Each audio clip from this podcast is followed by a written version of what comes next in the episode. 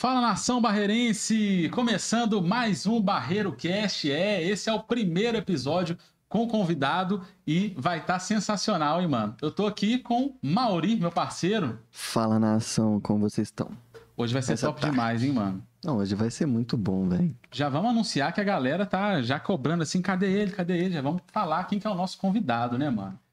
Tiago Carmona Tiago aqui gente. Carmona. Cortei, cortei muito você, foi mal. Ele que é, assim, o, o, maior vencedor de concursos de humor da televisão brasileira. O cara que chama o Faustão de Fausto e é barreirense. Carmona, muito obrigado por ter vindo. Seja bem-vindo aqui ao Barreiro Cast. Obrigado, meu cara. Um prazer estar aqui. Legal demais. É, isso aí porque a gente é amigo do Fausto. Né? A gente é próximo e tal, estamos auxiliando ele na produção do nosso programa, então pode ficar tranquilo. em breve, em breve na Band aí. É. Ó, galera, antes de começar o papo com o Carmona, hoje a gente tem uns recados, né, bacanas aí para dar para a galera. Primeiramente, eu vou falar do Meu Barreiro, galera. Meu Barreiro, que é um site e aplicativo daqui do Barreiro e assim, é um negócio sensacional para você que quer encontrar de tudo aqui na região do Barreiro, desde um lugar para comer, até outras coisas mesmo, é dentista, psicólogo, tudo que você precisa no Barreiro, você acessa aí o meubarreiro.com que você acha o guia comercial completo aí da região. Já usou meu barreiro, né, mano? Já usei, pedi um almoço lá, Delícias da Roça, recomendo, muito bom. Top e o aplicativo demais. é muito fácil de utilizar, tal, intuitivo, muito bom. E quem quiser acessar, o QR Code está aparecendo aí na tela, né, para quem estiver é, vendo na, na, televisão, notebook, é só ler aí o QR Code. E hoje tem um recado muito top também, esse aqui eu até postei lá no Barreiro mesmo, está sendo bem aguardado, que é da Sabores de Nápoles. Sabores de Nápoles, gente, que é a pizzaria mais top do Barreiro, a mais famosa. Desde que a gente começou o Barreiro Memes, né, mano? A gente fazia lá um, umas pesquisas assim, qual é a melhor pizza do Barreiro? A galera falava. Era sempre Sabores de Nápoles, sempre ela. Era sempre a mais votada e hoje tem um cupom de 10% de desconto para quem pedir uma pizza na Sabores de Nápoles, hein? Então é só acessar o site, tá aí na tela também, o site da Sabores de Nápoles e tem o QR Code também, né, na tela para a pessoa ler o QR Code aí e usar o cupom Barreiro Memes 10. Você ganha 10% de desconto. Daqui a pouco vai chegar uma pizza top deles pra gente aqui, vocês vão curtir, viu? Vocês vão ver, vão ficar com vontade, vão pedir hoje aproveitar o desconto.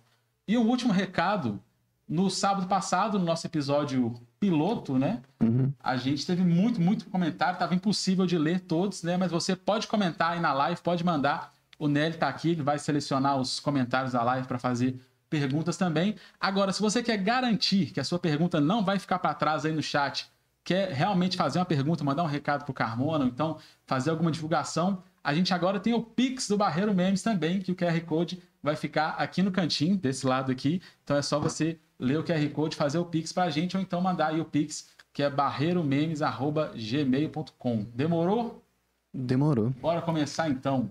Bora começar. É claro também que se você quiser mandar a pergunta direto para mim, eu passo o meu Pix aqui, que aí não Sacanagem. depois, depois a gente racha aí. A, a, é. Dá uma começada no Pix aí, a gente racha, vai ficar certinho. Agora, Carmona. A gente divulgou bastante, todo mundo aqui da região te conhece, né? Como comediante, sua carreira, as participações na televisão. Mas estamos aqui no podcast do Barreiro. É claro que a gente não podia falar de outra coisa a não ser Barreiro, começar por esse assunto. Hum. Eu queria saber quantos anos de Barreiro você tem, se você morou aqui a vida inteira, qual que é a sua relação com o Barreiro? Ah, desde a minha existência. Desde que eu, eu, eu nasci, eu morava no Tirol, se eu não me engano né? Porque eu não lembro, minha mãe que me conta, essa época a gente não lembra da vida. E com dois anos eu mudei pro, pro, pro, pro Barreiro mesmo, entendeu? Barreiro mesmo. Mais Barreiro mesmo, lá perto da São Paulo da Cruz. Entendi. Entendeu? Eu sempre fico na dúvida se ali é Barreiro ou Santa Helena. A mistura, ali mistura. A, é, Você atravessa a rua, você tá é, Santa ali, ali é um encontro de dois rios, assim. Tem, tem hora que você não sabe aonde é aonde ali, não, né? Porque o Santa Helena é um ovinho no meio do negócio, né? É, um bairro bem pequeno, você é, ver, né? É, uma mas vilinha. Dizem, eu não sei se essa fama é verdadeira, você pode confirmar, mas diz que Santa Helena é bairro de velho, né? Que todo lugar que você vai, você, você tem velho assim, pra tudo que é lá. Já o Santa Helena é o único bairro, pelo menos que eu saiba, quem souber mais, que quando morre alguém, toca na igreja. Olha só. É, é, aquele momento que. É porque isso é costume de interior. Uhum. Entendeu? Então toca na igreja e aí você. Depois você só começa a escutar os barulhos da janela. Abrindo, aquele silêncio. E depois, né? pessoal marcando pra ir pro velório, tá? é muito legal. É bem costume do interior mesmo. E eu realmente, toda vez que eu tô andando ali, parece um pouco interior, aquela praça São Paulo, da Igreja de São Paulo da Cruz, é, tem é. umas vendas assim do lado e é tal. É bom, é um lugar bom. E falando assim, né, não, não querendo revelar a sua idade, mas uns 40 41. 41, 41 anos de barreiro? 41 anos. Olha só. E... Sem problema revelar a idade. Não, não tem não. tá bem, né? é, não, é o negócio que eu falo, rapaz. Se você tem medo de ficar velho, a outra opção é morrer.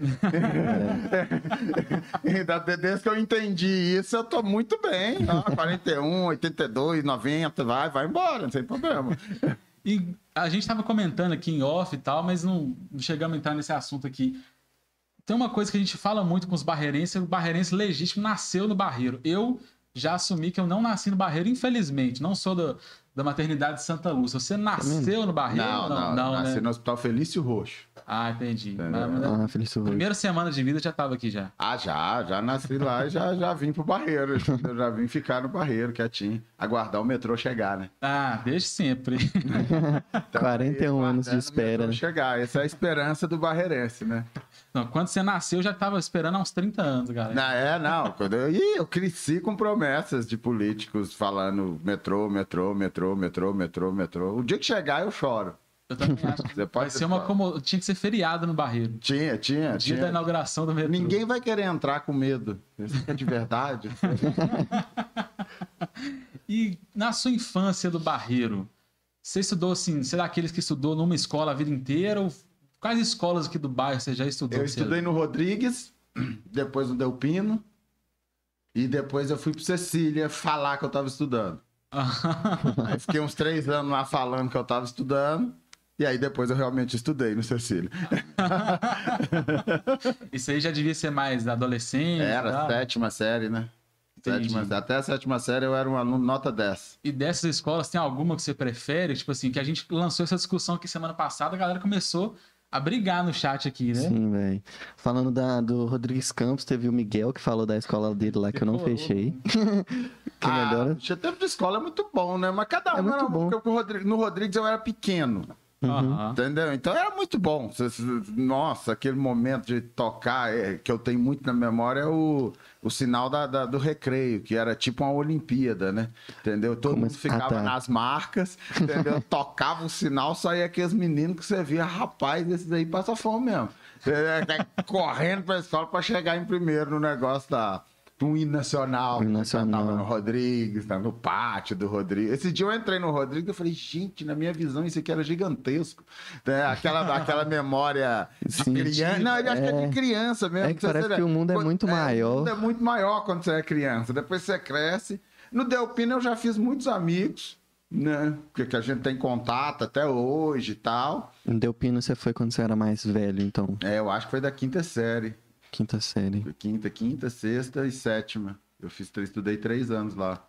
Aí depois Cecília Aí de novo. Desandei. Normal, desandei, acontece, né? Cecília, desandado no Cecília. Eles falam que o Cecília é uma das escolas mais cabulosas, assim, de ter briga no intervalo. Eu, eu estudava numa escola que era bem próximo do Cecília e tinha a rixa das escolas. Então, tipo, direto o pessoal baixava lá para brigar. Tinha muita confusão na sua época no Cecília? Tinha confusão, mas no Cecília era a época, de certa maneira, mais tranquila para mim, com medo de não apanhar. Uhum. Porque a turminha que a gente andava era respeitada. Ah, entendi. É, entendeu? Mas, mas assim, eu nunca gostei de briga. Eu sempre fui um cagão pra briga. Uhum. Entendeu? Não, não, acho interessante, não acho mesmo. Acho que o, o argumento é mais legal do que a briga. Então, assim, eu sempre fui um cagão pra briga. Mas Rolou, rolou umas histórias punk no Cecília também, que não dá pra negar lá, não. Rolou, rolou, assim, um. Eu vi uns amigos meus tomando uns cacete lá, bem feio. Teve uma vez que você. Resumindo a treta. Quando pensa assim um pouquinho antes de falar. É, é não, é, é, porque eu não tá, a gente não tava no meio, a gente não sabia. Tinha tido uma briga um dia antes. E alguém lá da galera que andava com a gente pegou o cara né? e bateu no cara. Mas hum. eu não tava nem sabendo, porque realmente eu não, nunca foi minha vibe negócio de briga. Sabe? Eu sempre achei meio idiota. Sim. não tem porquê. Uhum. Aí. Mas você tá andando com a galera e tal, não sei o que, você não vai correr também, né? É, é tinha essas regrinhas também, você não corre. E os caras brigou com alguém, bateu no menino. Aí o menino acho que era do milionário. Bicho, mas desceu a galera do milionário. Cercaram o Cecília inteiro. Caralho, velho. Tá inteiro. Nesse dia foi pegaram uns dois lá que eles têm marca na cara. Chegou Até hoje? Polícia ou não é, deu tempo? Deu polícia, deu polícia. É, para tirar a galera que tava cercando, porque eles queriam um específico que tava dentro do, do Cecília. Nossa, essa foi a mais punk, assim. Da... Mas ele, ele teve as caras de sair, tipo assim, eu tô aqui. Não, não. Sai... não se saísse, ele preso. morria. É. É. Os que saiu, os que saiu se ferrou. Entendeu? Que foram os dois que você falou que tem a marca até hoje. É. Então, os dois, os dois se ferraram muito, apanharam muito. Foi um negócio, foi da, não foi as brigas que rolavam, uhum. que, que, aquele negócio de sair na mão e tal, não sei o que, caiu, acabou, não. Tipo, é, linchamento. O negócio assim. foi, foi bravo mesmo. Mas eu nunca briguei muito, não. Eu tenho uma cicatriz na testa de briga, mas eu nunca fui de briga, não. Entendeu? E essa foi aqui no Barreiro? Essa foi Teixeira Dias. Já, mas já foi depois de, de tempo de escola, já? Nada, era nesse período mesmo, Sim. nesse período mesmo. Muita, muita cachaça na cabeça lá. E nesse dia fui. Não foi nem a gente que arrumou. É, bicho, é, é o mundo merda, né? É uhum. muito ruim isso, se você for parar pra pensar. A gente foi olhar a briga dos outros caras numa quadrilha que teve, eu confundo as ruas Teixeira Dias, eu não sei. Uhum. A gente foi olhar a briga dos outros caras, um cara começou a xingar a gente. E aí a gente foi brigar com o cara, só que o cara era muito amigo dos 700 que tava Nossa, lá, mãe. entendeu? Mas só como a gente era respeitado, a gente era respeitado, que eu falo assim, pelos caras mais velhos do bairro. Porque os caras mais velhos do bairro era bravo. A gente tava na sombra deles. Tinha um ou outro que era muito disposição. O resto, coração apertado. o resto, medo e aquela coisa, assim, né? Então, é, é, os caras nem. Os caras mandaram a gente embora. Entendi. E a gente foi embora. E aí eu lembro direitinho quando a gente chegou perto do posto policial lá embaixo lá. Alguém falou igual o Zé Pequeno no Cidade de Deus lá, sabe quando ele pega o cara, aqui, o Mané Galinha lá, e, acho que é o Mané Galinha aí, é aí bate Jorge, e tal, e não mata. Aí eles vão embora. Aí daqui a pouco o Zé Pequeno lá na frente fala assim: mas por que eu não matei aquele cara? aí teve alguém da nossa turma, mas como assim? Que nós vamos deixar esses caras mandar nós embora? Vamos voltar. Ô, oh, escolha burra. Nossa. Ô, oh, escolha imbecil.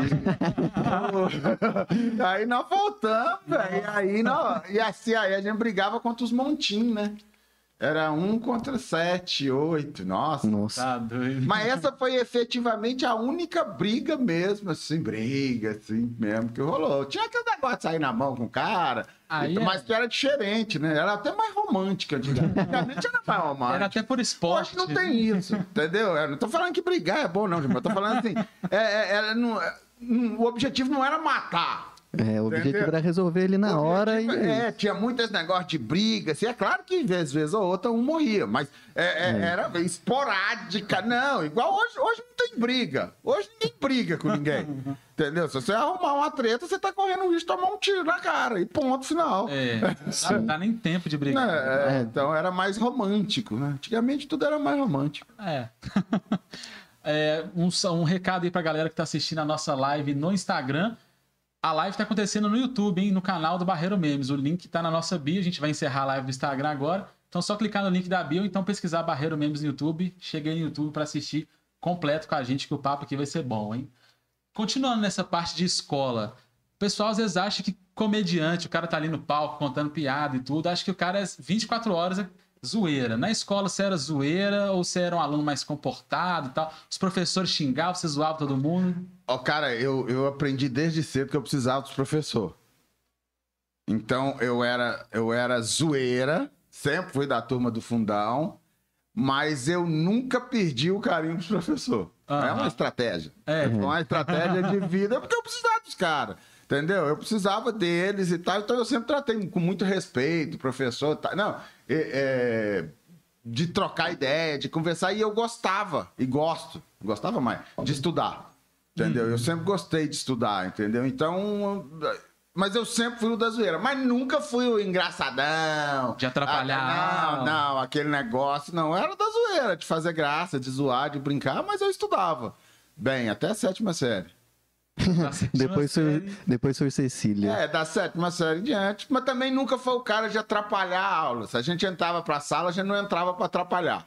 Uhum. Entendeu? A gente entrava e ficava lá. Oh, que legal. Jogava um truco no fundão? Não, não, não a gente nunca foi de. A galera que a gente ia dar, a gente não era de atrapalhar a aula. Ou a gente matava a aula, ou a gente entrava, comia, trocava ideia na escola. Entendeu? Não era de atrapalhar a aula, não. Uhum, então, é. E como eu sempre gostei de falar, pô, se tivesse uma aula lá que tivesse debate, conversar, eu adorava trocar ideia. Apresentar trabalho. Eu sempre adorei. A coisa que eu mais gosto de fazer era apresentar trabalho. Entendeu? Não tinha problema.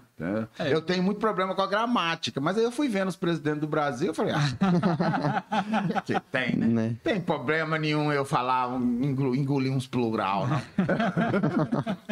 mas às vezes eu acho que a escola, igual, por exemplo, você falou que sempre gostou de, de apresentar trabalho, então você já tinha um certo dom para comunicação. Sim. Às vezes eu acho que a escola não valoriza isso, né? Fica só focado. Não, a escola não, não valoriza muitas coisas, né, velho? A arte em si não é muito valorizado também, tipo, e comunicação é uma arte, querendo ou não, e não é valorizado. Os professores tinham que né, pegar, tipo, pô, esse cara aqui já fala, vem apresentar. Mas, mas eu é. posso fazer um contraponto. A escola precisa Pode. melhorar muito. Uhum. Mas, cara, eu tive muitos bons professores que, que estimularam muita coisa Mas boa. isso é raro de acontecer, Carmona. Cara, não. Ah, não é, a estrutura é ruim, entendeu? E, e é ruim. E vai demorar para melhorar, entendeu? Sim. Então eu prefiro falar com os meninos o seguinte: cara, tem muito professor bom no meio disso. Entendeu? Aproveita o que tem. Porque a estrutura é ruim. Entendeu? Entendeu aonde eu quero chegar? É ruim, é ruim mesmo. A estrutura é ruim, a galera tá estressada e tal. Então aproveita o que você tem. É. é eu sou até meio chato que eu falo, biblioteca. Quantas vezes você já foi na biblioteca da sua escola? Se você não foi na biblioteca e reclamar da escola, é. não é válido. Entendeu? não é válido. Quer dizer, é válido. Você pode reclamar, mas você tem que ver, pô, a biblioteca tem uma pancada de coisa lá tem e isso vem da minha mãe, que, que no meio disso tudo, a única coisa que minha mãe sempre fez comigo foi me dar revistinha em quadrinhos, que me estimulou a ler. Você leu, você leu o quê? Hã? Você leu o quê? Turma é, da Mônica, Turma da Mônica, porque não dava ou... pra... Eu, eu, nunca li muito essas Marvel, uhum. porque não era uma revistinha em quadrinho pra pobre. É, não tem... Porque a história não acabava, então te obrigava a comprar outra. E no outro mês você não sabe se tinha, dava pra comprar, entendeu? Então a da Turma da Mônica acabava. Então foi muito Turma da Mônica e Disney. Disney. Disney. Mas aí, com isso, eu aprendi, eu, eu gostei de ler. Isso é importante. Entendeu? Então a biblioteca na escola sempre foi interessante para mim. Entendeu? E que no geral não é. Ah, mas é porque o cara não tem estímulo? Ah, velho. Se é... estimule, caramba, porque senão vão ficar só na merda mesmo, com perdão da palavra merda. Porque falar merda num podcast ao vivo é muito ruim, né? Ah, mas aqui pode falar. Pode tudo, falar, falar tá tudo. tudo bem. Já passou o horário do almoço, não fica tão desconfortável assim. Agora, a gente tem muito essa coisa de, de professores, porque como a gente é uma página bem regional, a gente até quer trazer muitos professores históricos do Barreiro aqui. Sempre que a gente menciona alguns nomes, várias das pessoas que estão assistindo conhece e tal. Desses bons professores, tem algum assim que você lembra o nome? Que você... Benonil, Torquato, Lurdinha. Que isso, só, só uns e, nomes diferenciados. E... Quer ver? E tem outros que eu tô vendo eles que eu esqueço. A Rosângela. Essa, todos esses é mais A, Ro a Rosângela era de português, não, foi no Delpina. A Lurdinha foi no Cecília. Essa o Lourdinha ben... não me é estranha, é, já falou dela. A Lourdinha foi no Cecília. O Benonil foi de matemática. E ele era serião, ele era, né, mas eu achava ele muito bom para ensinar matemática. Uhum. E o Torquato, que era um meio um pachecão. Ah, sim, já era mais a zoeira e tal. Não, mas ele, ele, ele é aquele cara que levava violão, tocava violão, dava as aulas, animadão e tal, mas era o cara também que quando ele chegava na sala e falava, galera, hoje é sério, ele conseguia fazer o, o, o mais zoeira ficar na dele pelo respeito de tão legal que ele era. Hum. Entendeu? E isso tudo o cara tá ensinando uma pancada de coisa. Sim. Entendeu? Esses professores todos estão ensinando são... uma pancada de coisa sem dar matéria nenhuma. Porque estão ensinando de convivência, de ganhar a galera e não sei o que, essa lurdinha mesmo. Teve uma vez que entrou num debate, ela, tá, ela, dava aula de ciências, ciências ou biologia, eu não lembro que a gente mistura esses, mas era na área da, da, da ciência. Uhum. E no, no debate de, de, de drogas. Né? E na época a gente era bem psicodélico, né? Você me entende. Que, que eu tô. Bastante. A gente era psicodélico ao extremo mesmo. Assim. Curiosidade mara- maravilhosa. E a turma, não era só eu na sala. E entrou nesse debate de droga e tal. E como eu sempre, eu sempre gostava de debate, eu entrei no debate meio que apoiando o negócio. Nossa. Entendeu? E aí ela foi na conversa e aí ela virou pra mim e falou assim: Não, mas você tá. mas Eu entendo o seu ponto porque você é um usuário. Uhum. Mas não foi me expondo, porque não tava, todo mundo sabia. Aham. Entendeu? E eu falei, sim. Claro, e eu defendi o negócio. Ah, que bonito. É, defendi o negócio. E aí ela falou um negócio que eu nunca esqueci. Foi parabéns. Porque o que você faz, você não tá com, escondendo com vergonha. E isso nunca saiu da minha cabeça, entendeu? Que parece que ela tá. Não, a professora doida tá dando parabéns porque os caras usam droga. Não, ela não tá dando parabéns porque os caras usam droga. Ela tava mostrando aquela questão de, cara, seja autêntico, seja não sei o quê. E Só- a argumentação Só que o também. que você tá fazendo é uma merda. No final, ela é o argumento, mas- você não tá com subterfúgios no meio do negócio. Então, essas coisas na escola me marcaram muito. Entendeu? É, é muito menos a matéria. Aham. Entendeu? A matéria é importante, mas era muito mais a forma da galera trocar ideia. Sim. Sabe? Como que o professor consegue conquistar o cara, trazer o cara pra perto dele ou mandar pra longe, né? Os professores ruins a gente não precisa falar os nomes, não, né? Não, vou não. falar, não, porque não tem porquê. Pô, mas tinha o tipo professor que chegava, passava o exercício, pegava uma revista e dormia. Que E isso? quem teve aula e foi meu amigo aí, sabe de quem que eu tô falando. Mais ou menos Entendeu? o, o ano, assim. Ah, é, e dormia, entendeu? Dormia. Que Pô, isso? Né? E ainda usava a revista pra disfarçar que não É, tava. mas por exemplo, a minha, minha primeira experiência no teatro foi no Delpino. Porque tinha um professor lá que fazia umas peças de teatro e foi fazer o, o, o Sítio Capão Amarelo e eu fui ser a tia Anastácia. Oh, É, é, então, que é o que eu lembro na cabeça. Então, é, é difícil, porque a estrutura é uma porcaria, o salário da galera não é bom. É, velho, é muito difícil. Mas dá pra ver em alguns o amor pela profissão. É. E como que passa. E no final é você, aluno. Entendeu? É. É, você, aluno. Verdade, o aluno que faz o. A O melhor período meu de estudar, saindo do barreiro, foi na faculdade. Por quê? Eu entrei na faculdade e eu já estava casado com um filho. Entendi. pequeno. Já era outra mentalidade também. Não, não, ah, não- era uma questão assim: meu filho tá crescendo, eu trabalho o dia inteiro e depois vou pra faculdade. Eu não tô vendo ele crescendo. No mínimo, eu tenho que aproveitar isso aqui. Eu era o CDF. Entendeu? Eu já gostava de estudar, mas eu, era o cara que atrapalhava a sexta-feira que os caras queriam ir pro boteco e eu, não, eu vou ficar. E aí, se tivesse um, o professor dava aula. entendeu? Pô, velho, não vou, eu não vou por uma questão óbvia. É. Entendeu? Eu tô perdendo meu filho crescendo, minha mulher tá em casa, ela morrendo e eu tô aqui. Eu não vou. É, vai ficar em boteco, tem que valorizar. Aí é claro que também a facilidade que eu nunca fui muito de beber. Uau, já bebi muito na vida, mas meu corpo nunca gostou. Aham. Entendeu? Então eu falo que as as orações mais sinceras que eu fiz foi com a cara enfiada dentro de um vaso. Falou, Deus, tira isso de mim que eu nunca mais vou beber. Então meu corpo nunca aceitou álcool. Entendeu? Entendi. Então, assim. é, se vocês deixarem eu falando, eu vou falando. Deixa eu perguntar, interrompo, sim.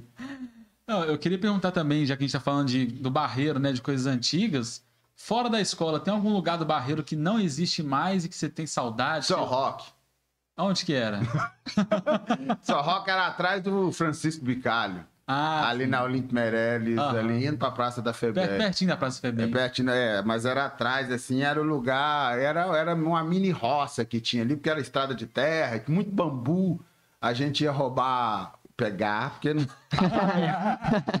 pegar, não era roubar, porque era um passava, pegar bambu para fazer papagaio, obviamente. Né, um, era um lugar que também muito psicodélico. Aham. É, mas era divertida o, o passeio, ambiente porque e você tal. entrava, era meio que uma roça, sabe? Tem o, o corguinho passa lá no fundo e só mato, entendeu? E as estradas de terra. Depois virava um bairro do lado de cá e um bairro do lado de cá. Hoje acabou, já é um bairro. Entendi. Entendeu? Emendou tudo ali, você passa ali, você nem vê Muita mais. coisa mudou. Você pode dizer que você chegou aqui era tudo mato, né? Ah, cara, eu não lembro não, mas com certeza Muita muita, coisa. coisa. era diferente. Tem umas fotos lá em casa. Foi lá em casa que eu vi ou foi na página de vocês mesmo? Que, que às vezes eu vejo umas fotos que vocês colocam do, do, do milionário. Não, acho que é que eu vi lá em casa, do milionário com três ruas só. Só. Tem, é, Eu acho que a- o que a gente postou é que tá só o Cristo assim, em volta não tem quase É, nada. não, eu vi uma, não sei aonde, que é três, aqui as três ruas de, a do Cristo, a, a de cá e a outra, assim, e o resto tudo Nada. mato e tal. É, Mudou, é. mudou bastante. O chuchuzal que meu avô tinha também, porque meu avô veio do interior e aí ele, ele, ele continuou plantando aqui, Aham. entendeu? Então, aonde era o Duque de Caxias, no Santa Helena, o Colégio Duque de Caxias, meu avô combinou com o dono de lá e aí ele plantava chuchu, plantava as coisas Pô, dele que lá. legal, ué. É, é, tem história, né? Pô, legal demais. E, e sempre, toda família, quando você vai conversar, tem um, um avô que veio do interior, que chegou aqui, que era tudo mato mesmo. né? Isso é um assunto muito bacana. Estúdio 94, você chegou a pegar a época, frequentar? Muito. você lembra de alguma história de lá? Que é, é o lugar que eu acho que as pessoas mais falam na Só memória Ah, boa. Estúdio 94 era o lugar que a gente ia, né?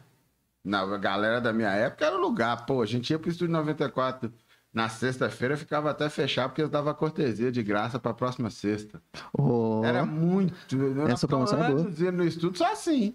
Entendeu? Você ia, ficava lá viajando dentro daquele lugar. O texto que eu tenho, que não sei se vocês já viram, eu tenho um texto que eu falo do, do dia que eu fui salvo por um bêbado. Uai, esse eu acho que eu não vi, não. Eu ma- maratonei quase todos os seus shows antes de vir pra É, o cá, dia mas não... que eu fui salvo por um bêbado. Eu devo, eu devo colocar ele nesse novo show aí. Eu já fiz ele umas vezes. Aí essa história é lá do estúdio. Eu tinha um amigo, aí eu vou contar aqui. Se você vê no show depois, não tem falar, pô, é a mesma piada, é porque a gente tem que conversar sobre as coisas. É, é, eu, tinha um, eu, tenho, eu tenho um amigo que morava lá em Santa Helena, lá, que era aquele, aquele pé de cana escolado, sabe? Aquele cara que toma um litro assim, Aham, manda pra fira, dentro e, é- e é- e como eu disse, nunca foi minha praia. E ele mais velho, muito sacana na época, ele me chamou pra ir pro estúdio pra gente fazer um, um, um avia saca. É até um pecado usar um termo pra falar isso. É, mas era o termo que ele usou, uma via sacra. gente passar em cada boteca até o estúdio e tomar uma dose de pinga. Nossa. Aí eu lembro que tinha, vamos ver se eu vou lembrar o nome dos botecos. Tinha o Boteco do Agostinho, que era o primeiro, do Zó, que tem até hoje.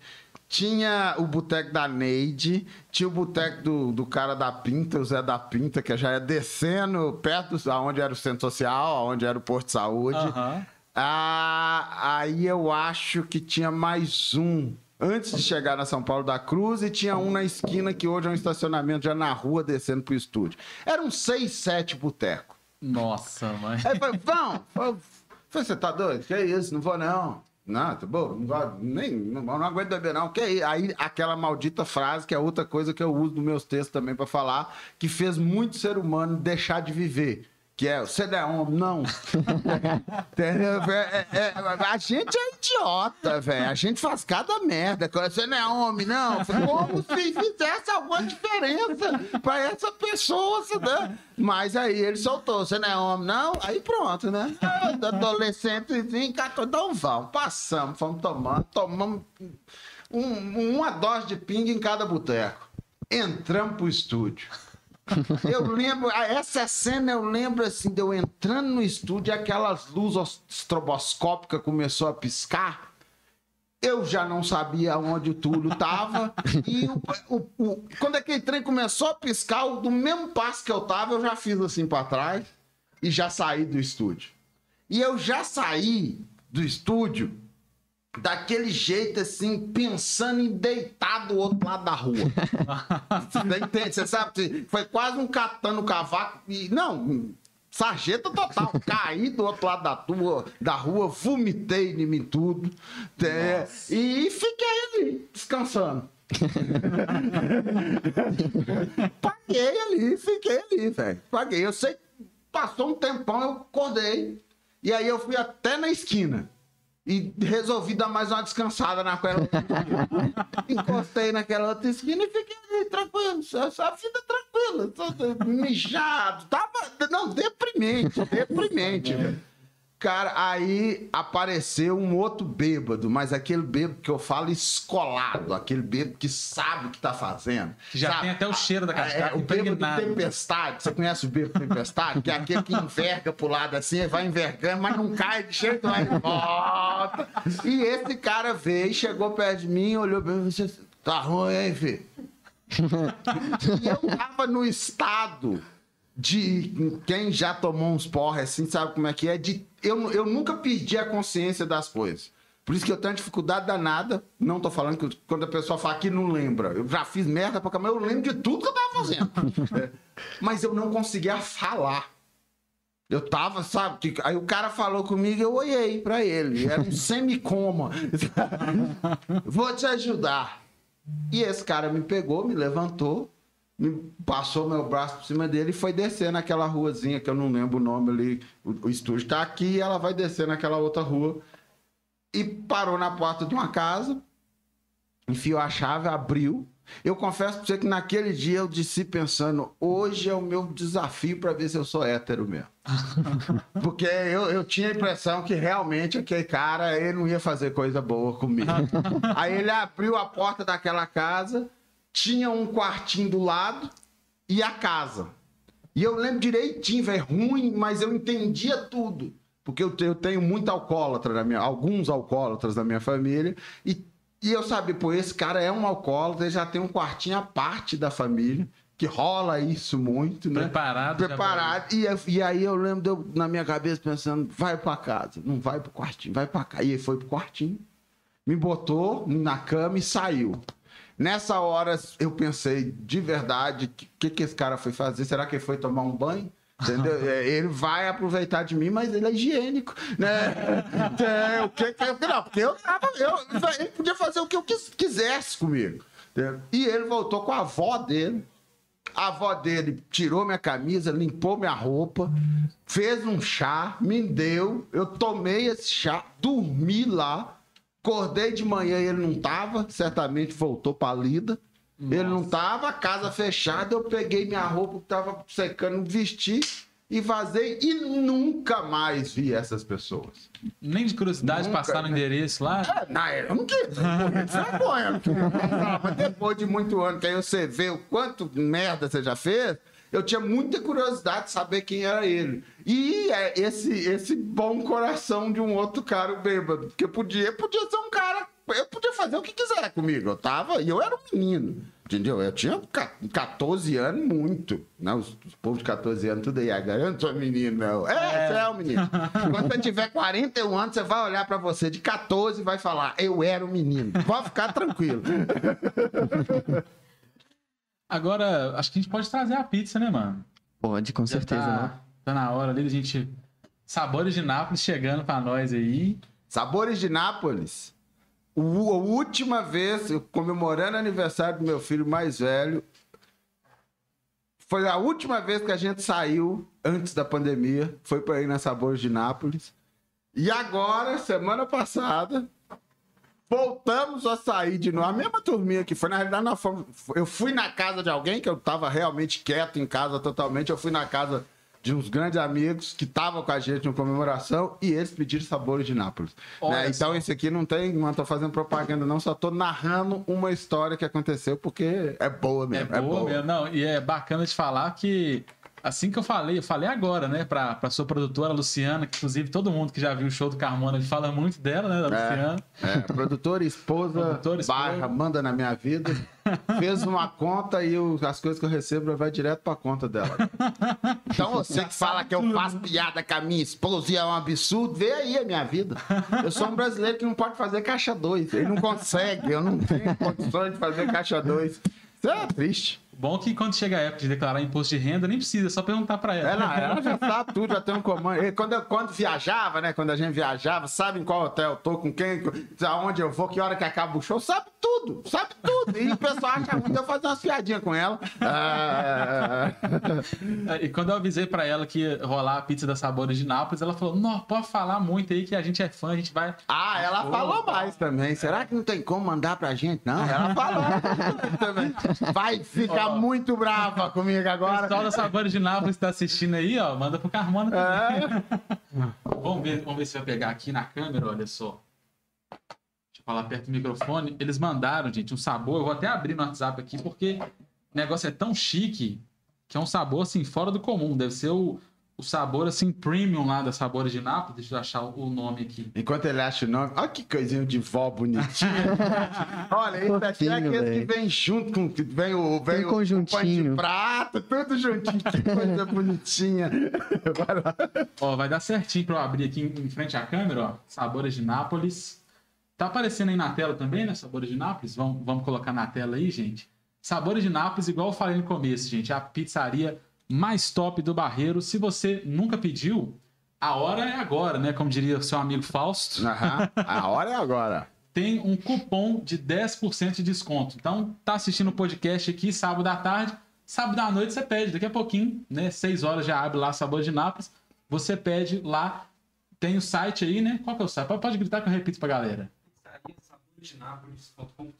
pizzariasaboresdenápolis.com.br Você pede e usa o cupom Barreiro Memes 10. Quem estiver assistindo pela televisão ou pelo notebook, só lê o QR Code aí, hein? Barreiro Memes 10. Tem, tem, tem no barreiro de baixo e no barreiro de cima, né? E isso, eles têm no Cardoso, que é a original, e cresceu tanto que hoje em dia tem do, de um lado da rua é a pizzaria só para delivery, só para sair para delivery, e do outro é o restaurante, que é muito top, tive lá esses dias também, muito bom. Avenida A, né? Avenida A, Cardoso. Avenida A? Agora eu fiquei na dúvida. Eu acho que é na Avenida A mesmo. Eu acho. E aí tem no Barreiro ali, pertinho do centro Barreiro também, a- as ruas paralelas a Cifrão Brochado ali, muito top. E os sabores, ó, vamos ver como é que a gente vai mostrar pra câmera, né? Porque se eu levantar aqui, vai... Vamos lá, o Carmona vai ajudar. Ó, e- essa parte aí que tem a cebolinha, gente, é a pizza de carne seca com cream cheese. E a outra é a de copalombo com geleia de damasco. Olha só que beleza. E vamos, vamos pegar. Fala. Cream cheese de novo. Cream cheese. Fala bonito. Eu fiquei ensaiando 10 vezes pra falar. Eu sei, eu sou desse também. Agora nós vamos usar o, o negocinho de vó aqui pra pegar. Muito bom. Eu não tenho muita habilidade, não. Se quiser me ajudar. Véi, eu também não tenho muita habilidade, não, mas eu posso tentar, velho. Se a gente derramar, não é culpa da Sabores de Nápoles. A gente é que é. É culpa que a gente Enquanto, desastra. enquanto o Vinícius está servindo ali, vou falar o endereço. No Cardoso é na rua Manuel Salles Barbosa, 198. E Ó, no o Santo. visitante aqui não tem cerimônia nenhuma, gente. Ó. Eu falei, eu, Pô, falei que eu nem queria e agora é porque eu tenho um negócio aqui do. E no Santa Mônica é a rua Nossa. Érico Veríssimo, 2237. Aonde? Santa Mônica. Santa tá no Mônica? site. Tem Santa Mônica também? Então é outra unidade além do barreiro, então, né? Isso. Boa. E agora nós vamos fazer aquele podcast gostoso com barulho de mastigação. Pega a talher A. SMR começando agora. Coloque seu fone de ouvido. Vou experimentar o de geleia de damasco também. Espero que eu não derrube a pizza, mas ela é muito top, viu, galera? Utiliza o cupom Barreiro Memes 10. Se tudo der certo, todo sábado vai ter um cupom pra galera aí, hein? Então, aproveite. Vai lá, pega o seu aí, mano. Sempre tem Dona Maria Braga. Hum, chama os cachorros. vai lá, pega aí. Vai- O pessoal vai levar a caixa ali só pra, pra ficar mais fácil, mas tem a doce. Você acha que já mostra a doce de uma vez também? Daqui a pouco vai chegar a doce, hein? Pizza doce que é top demais. Vamos abrir aqui. Nossa, essa aqui é muito top, gente. Olha isso aqui, Né? gente. Vou tomar cuidado pra não. Vou até levantar mais. Olha, pizza doce deve estar uma delícia. Daqui a pouco a gente traz de volta aí pra gente comer também. Muito obrigado a Sabores de Nápoles por ter enviado aí as pizzas. A galera do Barreiro realmente é muito fã de vocês. A Sabores de Nápoles não tem cliente, tem fãs. Todo mundo que eu converso, o pessoal assim defende como se estivesse defendendo a banda. Falando, não, é melhor do Barreiro e tal. Então quem não experimentou, experimente. Agora vai ser difícil falar enquanto come. Deixa eu, enquanto está... É, se você tiver separado algum, pode ler. Eu tô com ele aberto aqui também, ó. Na minha Hum. conta tem umas 30 pessoas assistindo a gente aí agora. Valeu demais, galera. Você quer ler? Tem, tem algum? Os comentários. É, lê os comentários aí. Rapaziada, é o seguinte, tem um comentário aqui da Saluan Santana, que estava presente aqui na live da semana passada. Ela pediu aqui, ó, depois pede pro, pede pro Carmona ensinar como discutir com a esposa. A galera já começa a mandar os temas stand-up. É. Aí aqui, ó, quem Na mandou. realidade, como discutir, a gente não precisa ensinar, não. A gente precisa ensinar como ter uma conversa feliz com a esposa. Discutir, a gente já sabe, fácil. Nossa, que pizza maravilhosa, né? É impossível você morder um pedaço desse e não, não falar Muito bom, velho. A Aí- de cream cheese é muito boa. A gente, comentário? a gente teve aqui também o comentário, né? Ele, ele até colocou aqui o, Joé, o José, o, o Alisson, O Alisson. José o Alisson na live. Ele mandou aqui: você também é barreirense, certo? É isso mesmo, né? Quem? O, o José o Alisson, ele perguntou se o Carmona, você também é barreirense. O Carmona, sim. Totalmente. Barreirense. Sim. Totalmente. Eu até lembro um dia no Amigo Oculto dos Comediantes, que foi lá na Pampulha, não lembro o nome do lugar. Aí o pessoal falou assim, ó, cada um, pra se apresentar pra plateia, cada um vai falar uma palavra que te define. Aí Você falou barreiro. Barreiro. 100% barreirense. José Alisson, salve ele que ajudou a gente a fazer esse quadro aqui, também é comediante. Ah, demais. é o Zé Alisson, o Zé Alisson. Ah. Gente boa demais. Olha só, a gente tem aqui, ó, um comentário aqui também do Alex Rocha. Ele mandou aqui: parabéns ao Barreiro Memes pelo convite. A essa pessoa top, Thiago Carmona. Parabéns pelo talento. Orgulho por ter um de... orgulho por ter um cara desse na nossa região. Aqui que foi o comentário do Alex Claro. Rocha. Valeu, Alex Rocha. Tamo junto. Muito obrigado. E a galera falou mesmo, a gente começou muito bem, né? As- eu, eu, na minha opinião, as duas personalidades tops do Barreiro, Hum. Thiago Carmona e Bernard. Só que o Carmona não tava no 7x1, então ele tem uma vantagem. Dá um passo à frente. Mas em breve o Bernard, um salve pra família do Bernard que acompanha a gente também. Um dia o Bernard vai estar aqui também. Tem mais um comentário top aí, mano? Tem sim. Vou até destaquei um aqui, que é o da Graziele Duarte. Ela mandou aqui: sabe o que é ruim dessa pizza? Vamos ver se vocês sabem. Ela mandou aqui: não entrega em Ibiri, Texas. Audiência forte de Birité aí. Tá vendo? Mas o pessoal pode vir. Eu tô, me esforçando para falar sem, sem ficar mastigando. Mas o pessoal pode visitar aí o Cardoso, né? Tem também no Centro Barreiro, pode vir aqui comer. E a gente vai passar esse feedback para eles também, quem sabe não. Quem sabe agora como é que- Através do Barreiro Cast não começa a entregar em top. Não, quem sabe eu não mudo também. Quem sabe ela não vem morar na, na capital do mundo, né? Aqui, ó. Cadeira, querida. É, é mulher? Acho que é, né? É, sim, sim. É, brincadeira, sabe? Eu acho que tem que entregar em Brité lá, que o povo de Brité gosta de coisa boa, hein? É. Você fez show lá ontem, né? Fiz, fiz show lá ontem, lá no Foi lá no Carango. Carangos Comedy. Lá parece ser top o Carangos. E eu vejo que são, assim, bem parceiros mesmo, né? patrocinadores do show e tal. Não, eu quis fazer lá, voltar fazendo lá, porque eu segurei o máximo que eu poderia pra fazer show, porque ela é parceira mesmo. Ela é parceira na qualidade dos negócios dela, de tudo, da Duda e do marido dela, é, é sensacional. E foi bem legal lá ontem, bem bacana. Aproveitando, né, falando de, de stand-up, né? Nós também vamos falar de stand-up. Quase uma hora a gente só falou de barreiro. Mas você também começou a fazer stand-up aqui no Barreiro ou foi fora do Barreiro o seu primeiro show? Como que foi a sua, sua primeira boca experiência? tá. É, tem guardanapo. Tem Você guardanapo? quer guardanapo pra gente lá? Esquecemos. Senão ele fala baixinho. Quer aproveitar, quer beber alguma coisa? Refrigerante? Mas eu Ma- tomo ou mais uma água? Eu tomo um refrigerantezinho aí agora. Refrigerantezinho? Ó, nós temos Coca-Cola e tem é Guaraná, né? Guaraná. Guaraná. Guaraná. Guaraná. É, Esse negócio, é, eu queria também entrar no tema de publicidade mais pra frente, mas publicidade é um negócio tão forte que nem é da minha época, mas eu gosto muito de assistir comercial antigo. obrigado. Você vai com Guaraná também, né? Obrigado. Pode Sim. ser três Guaranás, por favor, produção. Eu gosto muito de assistir comercial antigo e Guaraná. ah, só tem um? Pode ser um Guaraná e duas cocas, Um então. Guaraná e produção. duas cocas. Então não esquece que eu tava falando que eu ia falar de Guaraná. Não, mas tem a propaganda do Guaraná, que é o pipoca com Guaraná e Coca, coca, coca com canela. Como é que é? Começa né? a arrebentar pipoca com sal. Que cheiro que dá. Ah, gente não vai lembrar. A gente O da- tentou, da mas pizza não, eu sei, da não, não foi. Eu não Aí- conheço esse negócio, eu não Depois conheço isso. pesquisa, comercial antigo é muito, muito legal. É. O da pizza, eu, eu acho a música tão boa que eu coloco pra escutar no dia a dia. Tô na playlist ali com a música da pizza com Guaraná. E toda vez que eu tô comendo pizza, eu falo, ah, vou de Guaraná, porque eu lembro da, da publicidade, tá? Top É. demais. Mas voltando ao stand-up. Você é publicitário também? Não, Você só... gosta, né? Eu gosto demais, assim, não, não sou formado não, sabe? Mas acompanho bastante. Essa raça de, de gente stand-up que gosta de, de, de- A grande maioria vem dessa área, né? Publicidade, assim e tal. Mas o seu primeiro stand-up, ele é até relacionado com a publicidade, né? A sua primeira oportunidade de. Porque É, na na realidade, quando eu formei, eu fiz publicidade e propaganda e eu trabalhava na agência da, da, da, da, da, UNA. A, a agência experimental da UNA, que faz as coisas lá dentro dela, que- com alunos, né? Eu, traba, eu fazia um estágio lá. E aí, quando eu formei, eu tinha que sair. E aí o professor, o professor Loir, me ofereceu uma bolsa de pós-graduação para eu continuar lá, auxiliando e tal. Aí porque entrava alunos novos.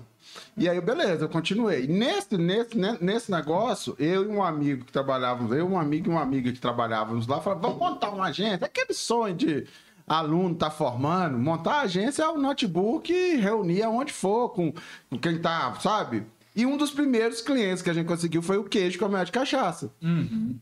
Que aí a gente foi produzir eles. que, o que- o queijo com a de cachaça, nessa é época eles eram os únicos, Que é o praticamente. primeiro grupo de comércio stand-up Belo Horizonte, né? Que é o- era o Bruno Beck, o Gabriel Freitas, o Edgar Quitanilha, Paloma Santos e o Arthur Ottoni.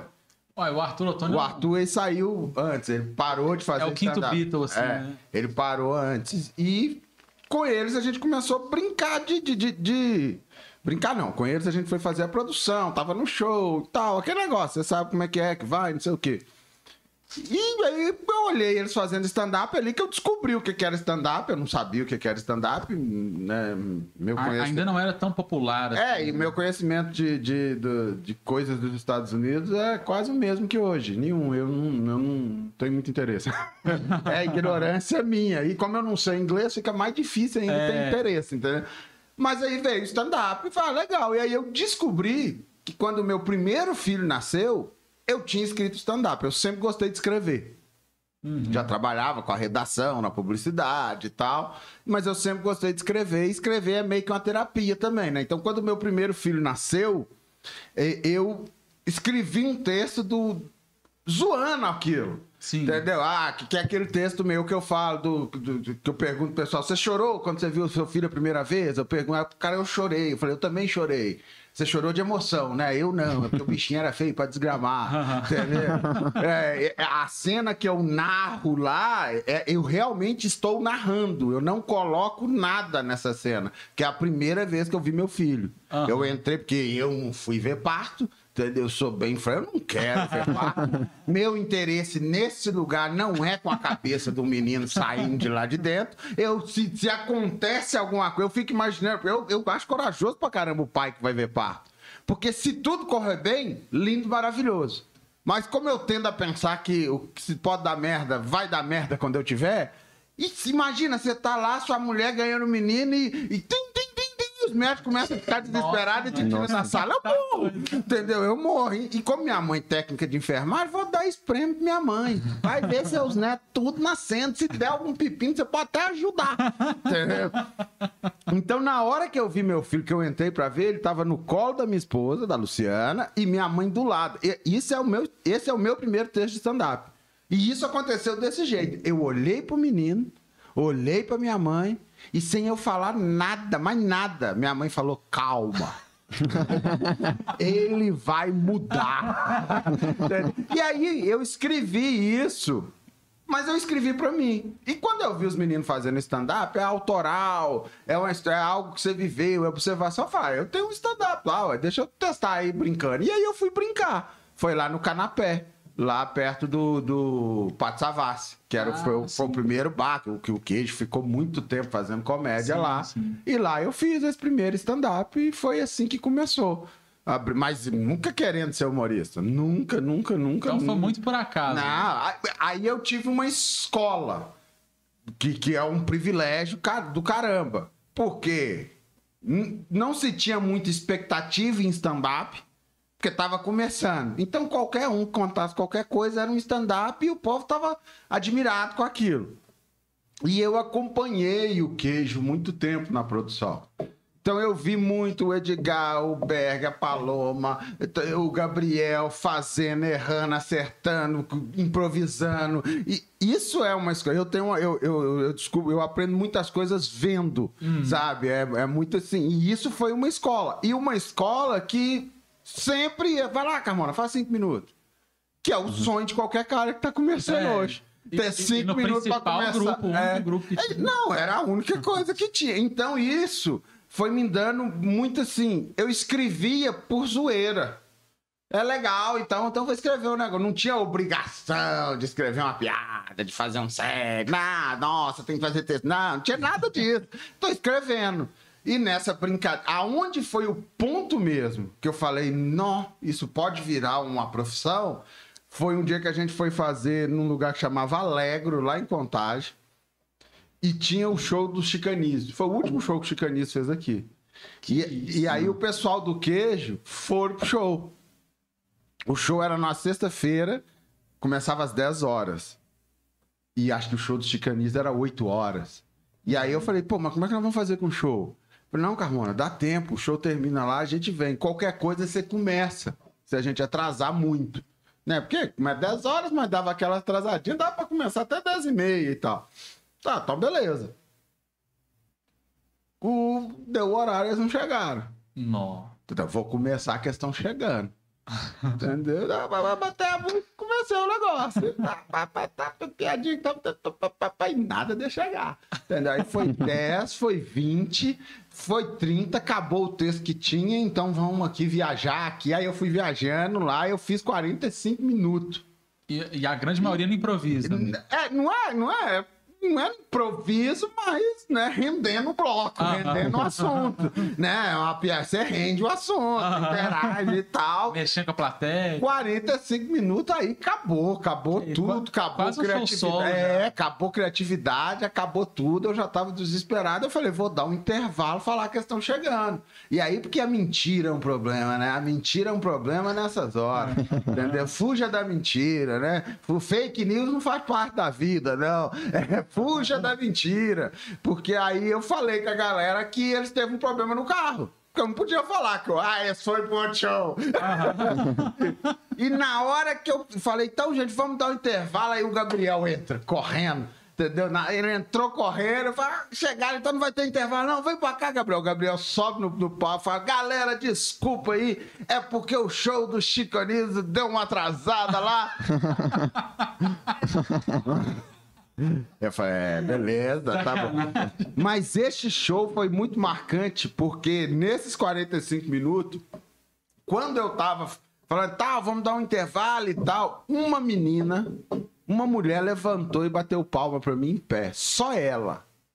Eu queria muito saber quem é essa pessoa. Eu tenho certeza que ela trabalha com arte, com teatro, com alguma coisa. E eu tenho certeza que ela sabia da roia que eu tava passando. As palmas dela, aquela menina, eu, eu, eu- sabe o que é a convicção? Não foi pelo que eu falei. Foi pela, pela- pelo que eu tava contexto. segurando ali de medo e como eu tentei desembolar o negócio da melhor maneira que. Ali eu falei, pô, dá pra eu trabalhar com esse trem. Entendeu? Como eu não tinha nada na publicidade, fica muito fácil largar o nada pra você fazer outra coisa. né? Que às vezes o pessoal fala, pô, mas você já tinha um filho, você largou tudo. Eu falo, larguei tudo. Você tem que ser empreendedor, você tem que ter coragem de deixar tudo pra trás. Principalmente quando isso tudo não é nada. fica bem mais fácil. É, pô, motivacional. né? Sensacional. E assim, tanto é verdade essa coisa de que o stand-up ele estava bem no início, porque quando você foi no Faustão, eu acho que é exatamente quando você vai, o Faustão ele explica antes. Para quem não sabe, stand-up, hoje em dia a gente não consegue nem imaginar isso. A pessoa tem que explicar o que é stand-up, porque já caiu no gosto da galera. Mas eu até falei no primeiro aqui que eu descobri o que era stand-up assistindo É. a sua participação no Faustão, Léo Lins do Faustão. Engraçado, eu, vi, eu já vi o Marrom, eu vi o Danilo, eu vi o Rafinha, mas nem sabia que era stand-up. Achava Eu que vi os caras os caras contando eu piada. gostei de humor. Entendeu? Os caras contando piada. Não sabia o conceito. O Faustão também foi fundamental para eu ficar na comédia. O que ele foi... foi o primeiro programa que você foi? É, por quê? Aí eu resolvi virar humorista. É, ah, você é humorista. Beleza. Eu já era casado e tinha um filho. Cara, a gente saía pra fazer show, 10 reais, era que pagar, você ganhava 10 conto, pagava 15 de estacionamento. Entendeu? Ou, ou Aham. 15 pra chegar no lugar, você não ganhava dinheiro. Não tinha empresa te contratando pra fazer stand-up. Eu não tinha renda. Essa é a maluquice que eu fiz. Entendeu? E eu fui uns seis meses assim, ó, eu brinco no meu show no Poderoso Negão, eu falo, meu sogro me emprestou dinheiro e minha mãe me emprestava dinheiro, e o Itaú me emprestava dinheiro. Não era nem o Itaú. Eu boto o Itaú porque, na piada que eu faço, que aí eu falo que pagar a mãe é bom porque ela não recebe, né? Uma maravilha você ir pagar e falar não, você insiste, insiste, insiste. Quando ela muda o rosto, você para de insistir. Você viu que ela pagar sogro é ruim porque ele recebe. E o Itaú eu não vou nem falar que fez comigo, é só você pensar em rima com o nome dele. Mas não era nem o Itaú, era, era aquele antigo Banco Real Nossa, que virou o Santander. Mas com o Itaú é melhor por causa da, da piada. E aí eu realmente estava. E aí eu estava chegando no limite da, da maluquice. Pô, não dá mais. Né? Hum, Tem que voltar para. Nós estamos viajando nisso aqui e tal. Foi quando rolou o Risadaria. Uhum. O, com o Risadaria em São Paulo. Aí nós Aí escrevemos. nem, nem era o risadaria do Faustão. Não, não, risadaria. Concurso de Tampa Novos Comediantes Stand-Up. Aham. Escreveu eu, o Kaique. A gente foi, a gente foi pro Rio de Janeiro pra semifinal. Eu, Kaique, Léo de Castro, o Renatinho CP, que eu não sei se você chegou a Esse eu não cheguei a conhecer. conhecer, não. Conhecer Os ele. outros todos eu E tinha mais uma pessoa que eu tô esquecendo quem que é. Ou era só nós quatro? Eu sei que a gente foi pra São Paulo, pro Rio de Janeiro, participar da semifinal. E o Gigante Léo passou pra final. Eu fiquei com ele disputando e o Gigante Léo passou pra final. Uhum. E beleza, ótimo. Conheci o Rio de Janeiro, subimos pão de açúcar e tal. Conheci o Diogo Portugal, o, Madureira, o Bonfaca. Legal, tá ótimo, bacana. Ganhei nada, mas tá ótimo, Aham. maravilhoso, mostrando o trabalho e tal. Aí rolou uma parceria do Risadaria com o Faustão pra divulgar o Risadaria.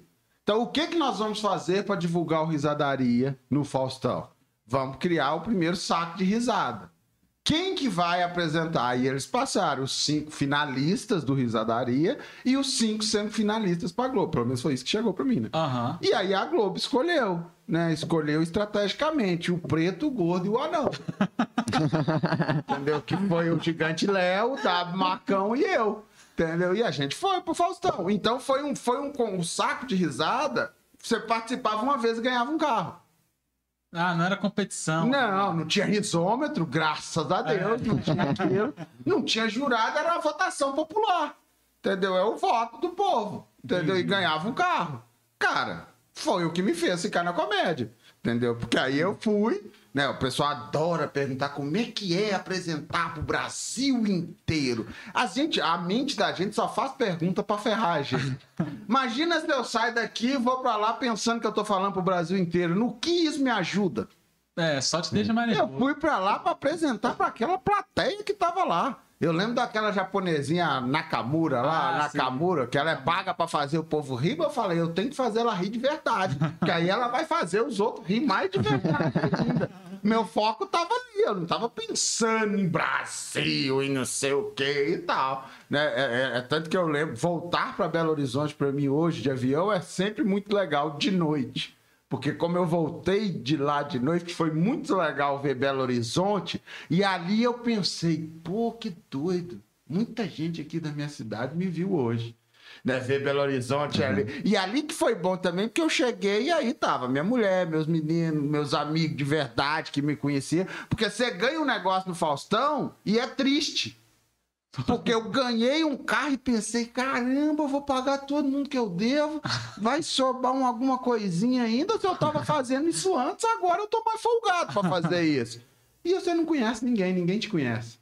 Ninguém sabe quem é você. Pra você dar um abraço com a pessoa que sabe a maluquice que você tá fazendo, que- quem é você de verdade. Então, o chegar em Belo Horizonte foi muito legal. Mas esse carro foi fundamental. Eu vendi o Ford K, paguei que eu Na tinha que pagar. Paguei, não, eu, eu, eu, eu- eu até brinco que eu fui buscar ele em São Paulo no stand-up, mas não, eles mandam aqui. Eu peguei ele, era perto do Detran lá. Peguei, fui no Detran, emplaquei, voltei e deixei no mesmo lugar. Que você tinha que emplacar. Você vende como seminovo, você não vende como zero. Ah, o carro sim. como sendo zero. Porque eu tinha que emplacar o carro para eu recebi. E aí vendi, paguei, sobrou uns 4 mil, 5 mil do carro.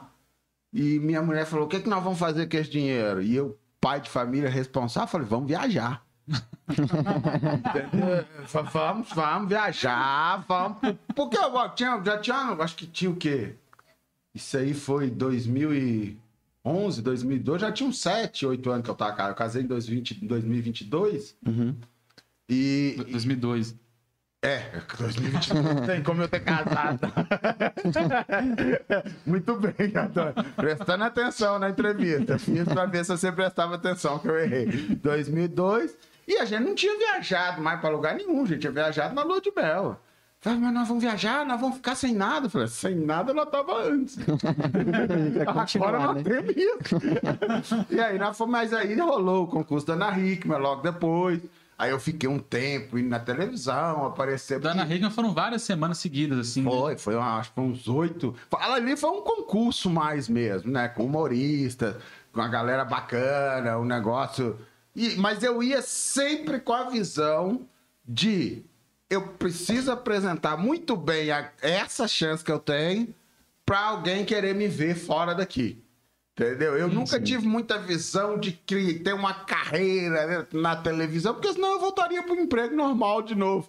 É, então eu sempre tive essa, essa visão. E essa visão acabou ajudando para ganhar o negócio. Entendeu? Porque eu não guardava material. O que eu tinha, achava que era melhor, eu fazia ali, naquele momento mesmo. É tanto que o improviso que tinha no concurso da Ana Hickman, tinha uma historinha de levantar umas plaquinhas de improviso. Nossa, Entendeu? É. o- dá, ca- dá pra ver o desespero. Cada jurado você tinha que contar uma história. E aí o jurado levantava uma plaquinha, você tinha que botar aquela palavra. Era o Mion, né? Que era, que era um dos jurados. Acho que era o Ele já Mion. foi, ele foi também. Porque tinha uns rotativos e tinha um, um que era mais fixo. Aham. Cara, e aí é, foram oito vezes que eu participei. E eles falaram que, se eu não me engano, era dois mil pra quem ganhasse. Eu ganhei todas. Nossa. Nossa senhora. Eu ganhei todas. Por que, que eu ganhei todas? Cara, eu entrava, fechava meu olho, visualizava os dois meninos que eu já tinha na época, acho que na época eram os dois, e falava: é dois mil pra eu contar uma história? Eu vou contar uma. Não me interessa a palavra que entrava. Eu vou. E aí, se você vê o negócio, é muito engraçado, porque às vezes não tem lógica. Eu- o jeito que eu enfiava, mas eu enfiava a palavra com verdade. Eu colocava a palavra em não sei o que, e bababá e tal. E eu ganhei todas. Entendeu? E eu não tô falando isso por. Ah, não, eu, eu, que- porque era, cara, eu preciso desse dinheiro pros meus meninos. Era a motivação que eu tinha. É tanto que quando o Zé Neves saiu, eu fiquei sendo o último, sempre. Né? Tiago, né? Era a ordem alfabética. Aham. Então, eu entrava para apresentar, todos já tinham apresentado. Isso me favorecia. Você já tinha visto dos outros. Eu já tinha visto dos outros, e se eu fosse muito bem, eu ia ser o último a ficar na memória. Entendeu? É, é. Chegou, acho que ali na, na quinta, na sexta, não sei qual foi, eles inverteram a ordem. Mas hoje nós vamos fazer diferente. Entendeu? Hoje o primeiro, hoje nós vamos inverter a ordem, vai ser em ordem alfabética ao contrário. O primeiro é o Tiago, Carmão. Cara, mas eu falei, ah, é? E é aí que eu entrei com sangue no oi mesmo, assim, pra con... eu vou convencer você que eu tô contando uma história. Eu não gaguejava pra contar a história. Entendeu? Mas o foco é, pô, esses dois mil reais, pô, e aí oito, eu ganhei 16 mil nesse negócio. Naquela época. Não, naquela Naquela que é isso. Isso aí é escolas, escolas, escolas do meu filho. Já bancou até a faculdade. e assim, hoje em dia, igual os seus, seus shows tem muita visualização, o show completo no YouTube lá, 600 mil visualizações, quase um milhão e tal. Com certeza alguns vídeos batem a casa do milhão. Você vê alguma diferença da repercussão com a galera de estar bombando na internet e estar bombando na televisão? Tipo Assim, na época que você chegou, que você saiu no barreiro, todo mundo falava, ah, vê você no Faustão e tal. Hoje em dia, você sente uma diferença da internet pra televisão? Ou... A primeira coisa que eu falo é que eu nunca aproveitei a televisão na internet. Na- Naquele período, se eu tivesse aproveitado, eu estaria maior, muito maior na internet Aham. hoje. Mas é porque eu acho que eu sou velho e a internet me enche o saco. Aham.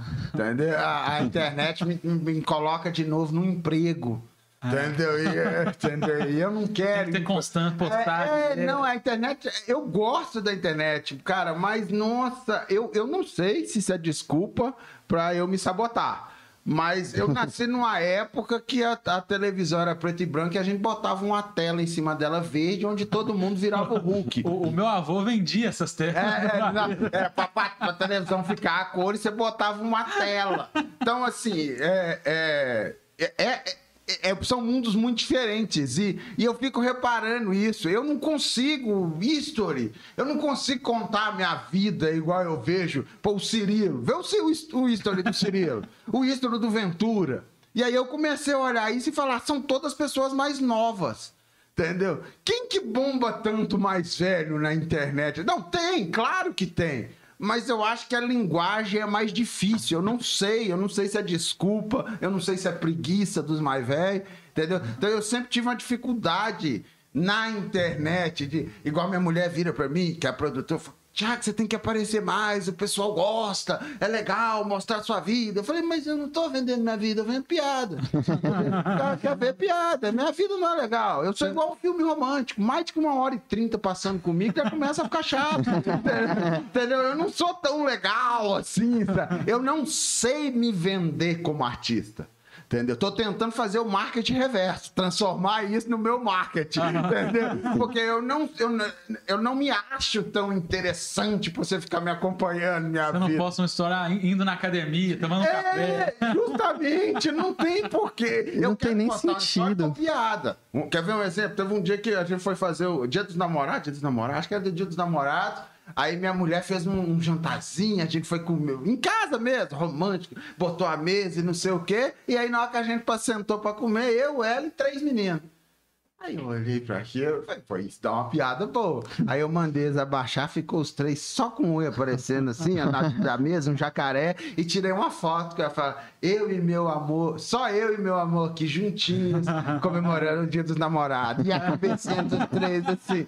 Isso é legal, mas não foi por causa do jantar, foi pela situação de comemorar um dia dos namorados. Três meninos, não é comemoração do dia dos namorados. mas aí é uma piada. Entendeu? É, aí é legal. Eu fui, fui ver um show do, um dia do Alexandre Pires, eu e a minha mulher. Na, na- daquele negócio da Cacildes, daquela cerveja, a Ah, inauguração, aí a gente foi lá. E eu tirei uma foto. E, tá eu, Alexandre Pires e minha mulher. Aí eu falei, isso é legal, eu vou postar. Aí eu postei uma foto. Eu e meu amor. Essa a pessoa do lado aí é minha esposa. Entendeu? Vira e mexe, eu até reposto essa foto, não, porque sempre que posta é muito legal. Mas é a piada.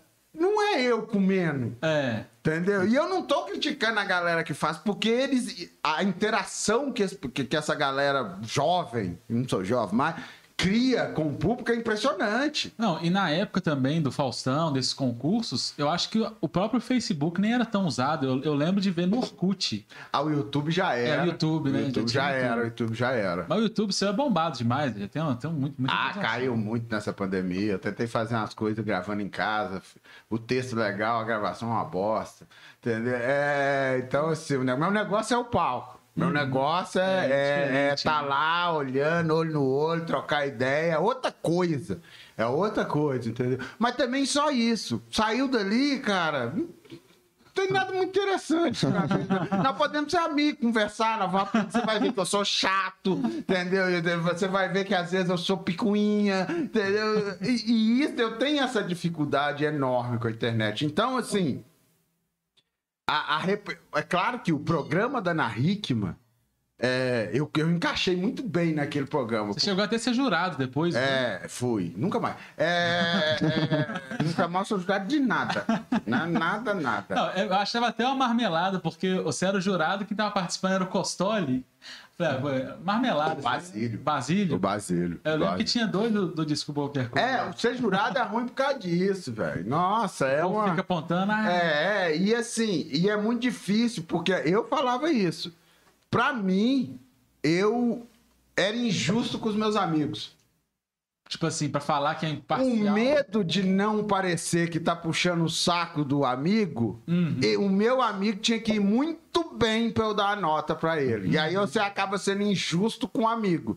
Entendeu? Mas como ele é meu amigo, é melhor ser injusto com ele, que é mais fácil eu resolver com ele do que ser chamado de pilantra. Não, é, quiser me chamar para ser jurado de alguma coisa, me paga muito bem. Mas muito, não vou, mas não vou mesmo. Mas o que eu acho que deu, que foi bacana na TV naquela época é que um programa meio-dia no domingo, apresentado por uma modelo, pega muito família, Uhum. né? Não é? O pessoal vestia- Família tradicional brasileira. O pessoal Pega- vestia umas camisas fruta, né? É, não, isso aí já era o de Já era- improviso. Ah, tá. Tinha o time já, abacaxi. já era televisão sugando tudo o máximo que podia, entendeu? Mas no de stand-up, e assim, a facilidade que eu tinha é que naturalmente meu stand-up não pega, não tem muito palavrão. Não tenho nada contra palavrão, acho que em determinados momentos palavrão cabe bem. Não é nada moral, nada assim. Mas é pelo fato de ter sido criado por minha mãe e minha avó. Entendeu? Duas mulheres e uma velhinha muito brava que tinha palavrão em casa. Nem gíria. Eu andava com a galera toda, mas nem gíria eu, eu fui muito de aprender a. Eu sei adequar. Entendeu? Sim, sim. Então, naturalmente, meu stand-up não tem coisa pesada. Tem a coisa pesada, mas ela não tá escrachada. Não é tão explícito assim. né? É, e isso para apresentar na televisão ali naquele programa foi fundamental para mim. Eu quase não mudava meu texto. Entendeu? Eu via a galera tendo que tirar, atira e pô, e você tirar uma palavra do meio do seu texto para fazer um texto na, na, na TV, aí você tem que vir com ritmo, com energia e lembrar que aquela palavra que você já fez 200 mil vezes não é para você fazer, isso te quebra. Isso te quebra. Então isso era uma vantagem que eu vi depois que eu tinha, entendeu? Que ficou natural porque eu gosto muito de fazer show em empresa, que é a mesma coisa. Uhum. Entendeu? Você não pode também chegar. Você lá não escracha, você não escracha, você tem que saber falar a coisa. Entendeu? Você, você, você tem que ser engraçado, mas você não pode escrachar na empresa de jeito nenhum. Eu vejo muito humorista falando, ah, show corporativo, não gosto de fazer de jeito nenhum. Eu tô indo nos podcasts que eu tô indo, eu tô falando, humorista, se você não gosta de fazer show corporativo, contato arroba tiagocarmona.com quando mandarem pra você, encaminha pra mim. Eu adoro conversar, trocar ideia com o povo do mundo empresarial. É o melhor que tem. É, ah, adoro. Se não fosse eles, nessa pandemia, eu não tava nem fazendo comédia mais. Já tinha ido trabalhar com a publicidade de novo. E de- depois que passou essa fase né, de- dos concursos e tal, ficou, praticamente não tem mais esse tipo de concurso na televisão. Mas você voltou várias vezes na televisão. Eu vi que você foi recentemente na Praça é Nossa. Foi a primeira vez que você foi lá? Fui, primeira vez. Como é que foi a experiência? Porque eu imagino que, pra você que gosta de comédia, deve ser uma coisa, tipo, uma Ah, foi bem legal, bem legal. Bem Conhecer o legal. Casal Bé. Bem legal. É claro que com essa pandemia é tudo muito limitado, né? Você vê de longe, você vê, conversa, mas você, sabe, é muito limitado. Mas assim, o SBT, eu acho. O, toda vez que eu fui no SBT, o tratamento do SBT é muito legal, né? Realmente as pessoas parecem que são bem felizes trabalhando lá, ou então são bem falsas em parecer felizes que trabalham lá. É, é muito, você é muito bem tratado, você fica muito à vontade, cara. Foi muito legal, né? E aí tem esse lado nostálgico, né? Minha, minha, mãe, minha avó, a que me criou, era uma velhinha brava, brava, brava, mas adorava uma Praça Nossa, né? Ela ria pra caramba da Praça Nossa. Então, é legal você pensar isso. Pô, fui lá na Praça Nossa. E é um negócio histórico, não só por você ter ido na Praça Nossa, mas você falou da pandemia. Eu costumo ver por esse lado, tipo assim, ah, a Praça Nossa, eu acho que junto com o Fantástico é o programa mais longevo da televisão brasileira. Você pode falar, eu tava lá no contexto histórico, a única vez na história que tinha dois bancos na Ah, Dois Praça é bancos Nossa. na Praça Então é um Nossa. negócio, negócio É, é um programa que, se vocês quiserem me chamar de novo, eu vou demais. Com o maior prazer do mundo. É muito legal, né? É, o Murilo Gun já falava isso há muito tempo atrás, quando tinha o Zorra Total, ele, ele, ele comentava essas coisas. Qual, qual que é melhor, Zorra Total ou Praça é Nossa? E aí ele sempre falava Praça é Nossa. Porque, cara, a Praça é Nossa são uma pessoa conversando com a outra pessoa, não tem recurso. Uhum. Não tem, não tem, não é aquilo ali. Você chega ali, o recurso é do artista e ele fala e o outro troca ideia, faz o personagem conforme for lá. O Zorra Total tem Projac, Cenário. que botava ator Zorra, Zorra Total é global. qual? Zorra Total é qual? Uai, Zorro Total passava sábado à noite, agora é É o do. Acho que acabou. Até o Zorra o Zorro já acabou. acabou. O Zorra Total é o Severino. do metrô, cara crachá. Ah, você vê- ah, tá, tá. Até que, que o cara crachá é mais antigo do que o Zorra, né? Aquele personagem dele, se eu não me engano. Ah, é? Sabia, Acho não. que é, o Paulo, Sil... Paulo Silvino. É. Que era genial também. O cara precisava falar nada pra ser engraçado. Pois é, você olha pra cara É dele. a cara de. Ele é igualzinho o Marcos Rocha, lateral. Parece mesmo! Parece mesmo com o Marcos Rocha. Severino aí. Ele era, eu achava ele muito bom, velho. Muito bom. Muito bom. Muita mesmo. gente da- do humor assim que bombava, infelizmente nessa geração são poucos que estão vivos ainda, né? O próprio Severino, o Chico Anísio. A gente é muito ruim de história, né? A gente é muito ruim de valorizar. é, a gente que eu Muitos falo assim, desempregados. É, a gente é muito ruim de. Sei lá, eu acho. A gente parece que, tem- que os novos estão sempre inventando a roda. Entendeu? É uma sensação que eu tenho, isso assim, pô. É o que o pessoal do Cacete Planeta fala, que quando surgiu o Tá No Ar, o pessoal ficou tratando como se fosse a É. maior novidade de Não, tem sempre alguém mudando a história. Tem sempre alguém mudando a história do negócio e, e eu tenho comigo que, cara, quem começa a história você não pode esquecer, não. É. Entendeu? Quem tava o, aquele gaguinho da placa, o Zé Vasconcelos. Zé Vasconcelos foi o primeiro cara que fez stand-up aqui Sim. no Brasil mesmo, que ele tinha um espetáculo que chamava Eu Sou o Espetáculo. Entrava e ele, não sei se vocês já viram ele, Já ficava vi. até no jogo e tal. O cara queria fazer uma Vasconcelândia, que era uma Disneyland, era o nível do tamanho que o cara é. Claro, não deu certo, não foi, não sei o quê. Pô, mas nós não inventamos uma roda de nada, não, velho. Eu tenho um- uma, uma, uma preguicinha disso de achar que a gente inventou o humor, que sabe que o stand-up é o humor. Tá, eu adoro, faço stand-up, mas, pô, caramba, velho, o que tem de humorista sensacional, Moacir Franco. Moacir Franco é. É. um cara que canta, toca, faz música, compõe, compositor. O Saulo Laranjeira aqui, o Saulo, o Saulo Laranjeira é um cara que se transforma, entendeu? Ele é um cara até sério O quando ele próprio tá... Nessa da Capitinga aqui também, cara explode. É, é, então assim, eu, eu, eu sou. ah, Mas eu acho que já porque eu tô ficando velho também, entendeu? E aí eu, eu sou muito de respeitar quem começou as coisas. Entendeu? Tipo o queijo que começou o negócio aqui. Cara, independente de qualquer coisa, eles começaram uma coisa aqui. Entendeu? O Clube da Comédia, a- o pessoal lá do, da Comédia em Pé do Rio de Janeiro, que é os dois grupos que como grupo stand-up começou, pô, caramba, não tô falando não é gostar de todos os humoristas, não, você pode não, mas respeita o que os É, caras respeitar a fizeram. É. Você falou do humor além do stand-up. Você, eu já vi no, no Desculpa Qualquer Coisa que tem várias esquetes, né? Mas além do Desculpa, tem alguma outro, outra oportunidade que você teve fazendo humor sem ser stand-up, outro gênero, assim? Não. Foi só no Desculpa mesmo. É, no, no programa Multishow, a gente fez umas sketches lá. E eu sou aquele tipo de ator que eu faço qualquer personagem. E em qualquer personagem que eu tiver, você vai ver o Tiago Carmona. Entendeu? Eu, faz um faraó. Aí eu faço um faraó, mas você vai ver eu. tipo o Rassum, entendeu?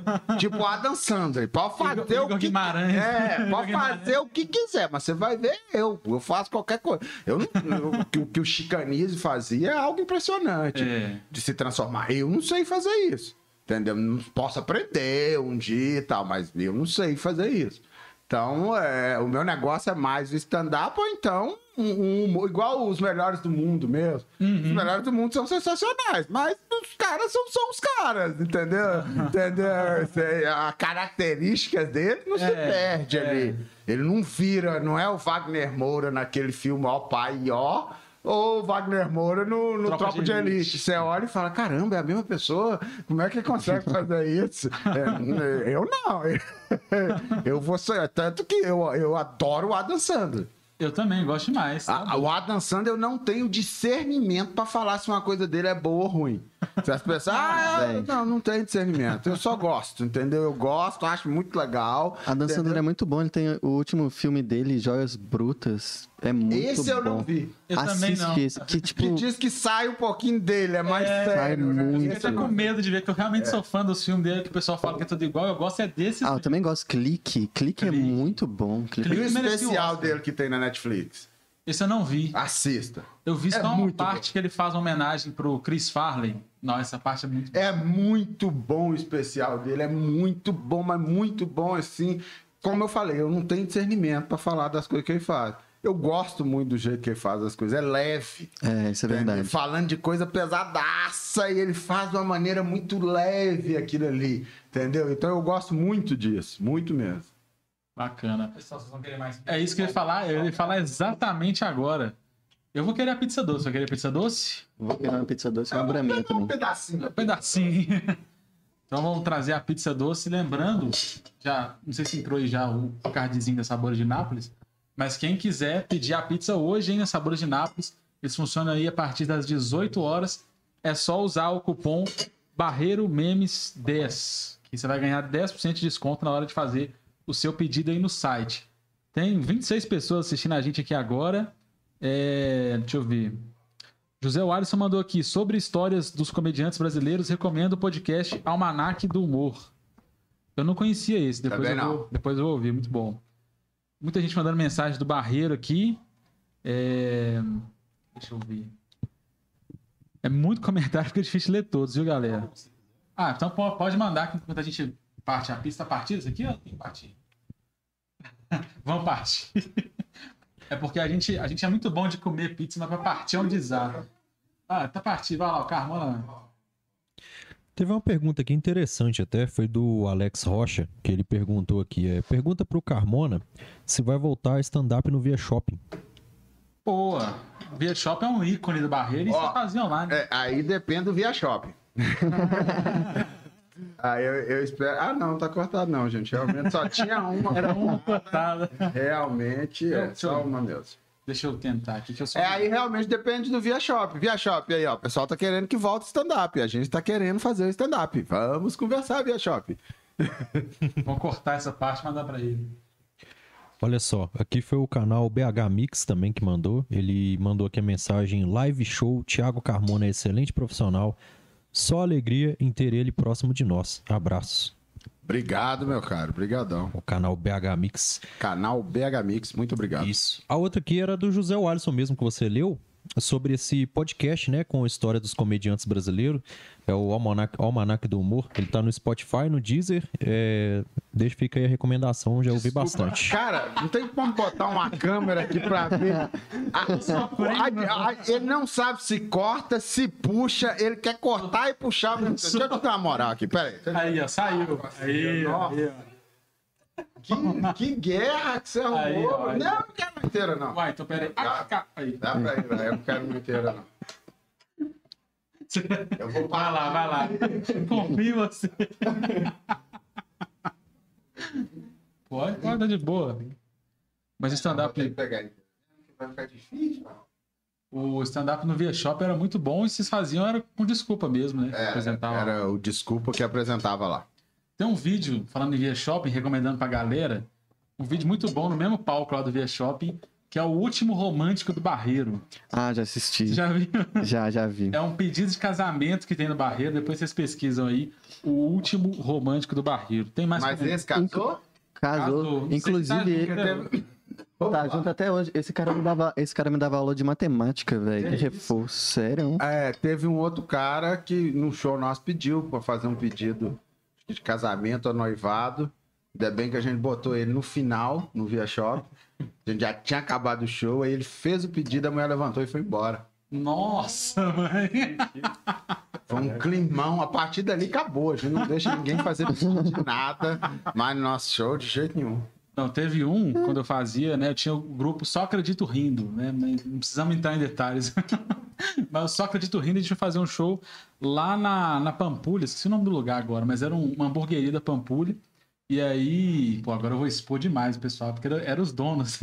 o dono ia É, não precisava ter falado. Você podia ter só contado Só a história. Tem Eu que falar o falei- eu nome. falei o nome da hamburgueria, então tá de boa. Aí o cara ia pedir a, a mulher em casamento, no final do show, pediu, ela aceitou, tipo assim, sem graça. Aí foi só acabar o show, parar de filmar, ela foi lá e recusou. ela aceitou pela educação, depois cortou o cara na Ah, hora. mas é melhor, pelo menos ela aceitou por teve- educação teve- numa parte, né? Teve um bom senso aí, então. Ó, agora já são 3h44, eu tenho umas perguntas que a galera mandou. A gente postou é, no Stories do Barreiro Memes, quem queria fazer pergunta pro Carmona. E muita gente perguntou sobre o Barreiro, né? Mas, assim, perguntas muito aleatórias. Vamos ver, que as expectativas são muito grandes para essas perguntas aqui. Deixa eu pegar aqui. É...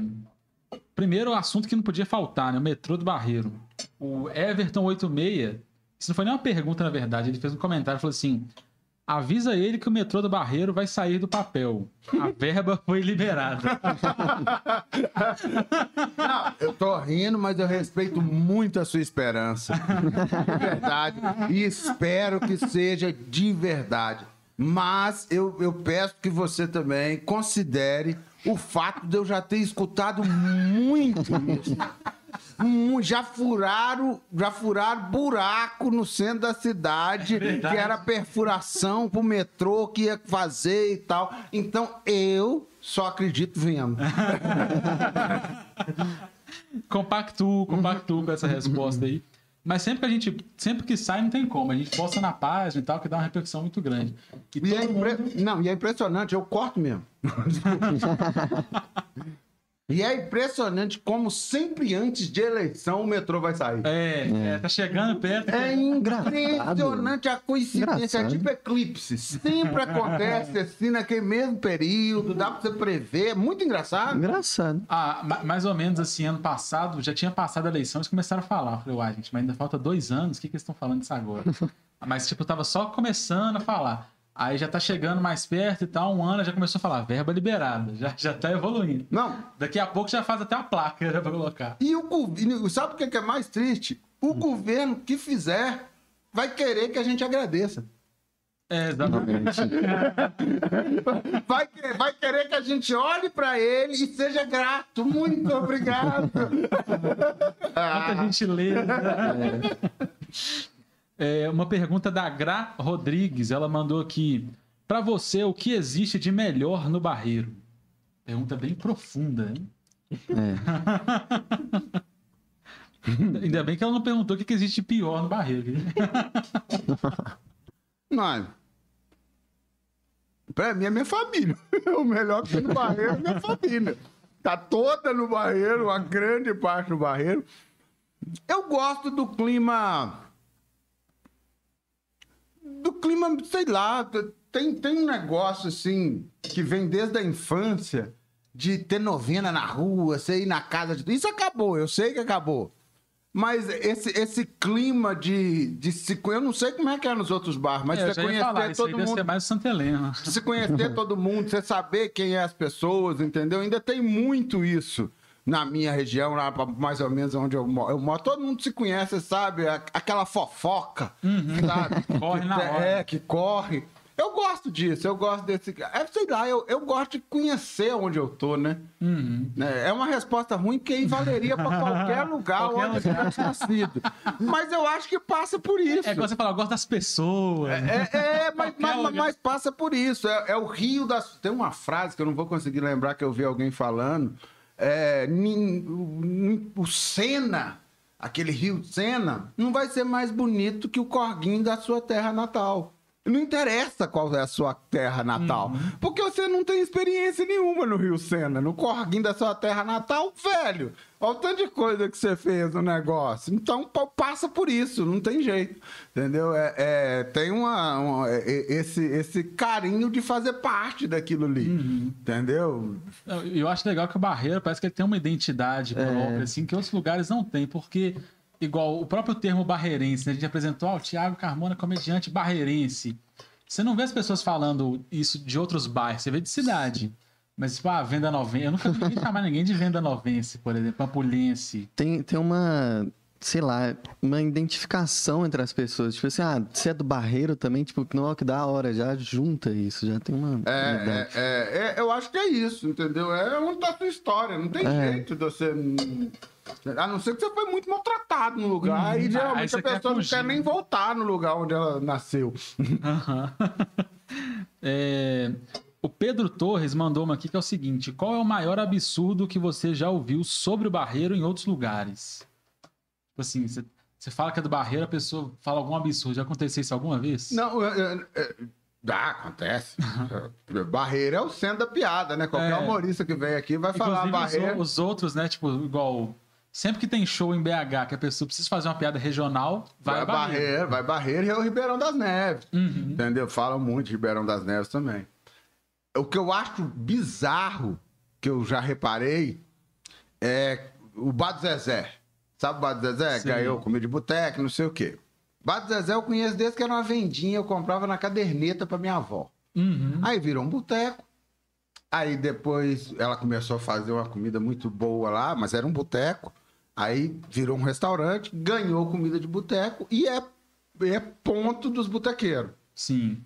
Todo dia que você passa lá, tá cheio de carro e cheio de gente. E vem gente de longe pra É, conhecer. e aí já rolou de você perguntar pro cara: Você conhece o Barreiro? Eu falei, não, nunca fui lá.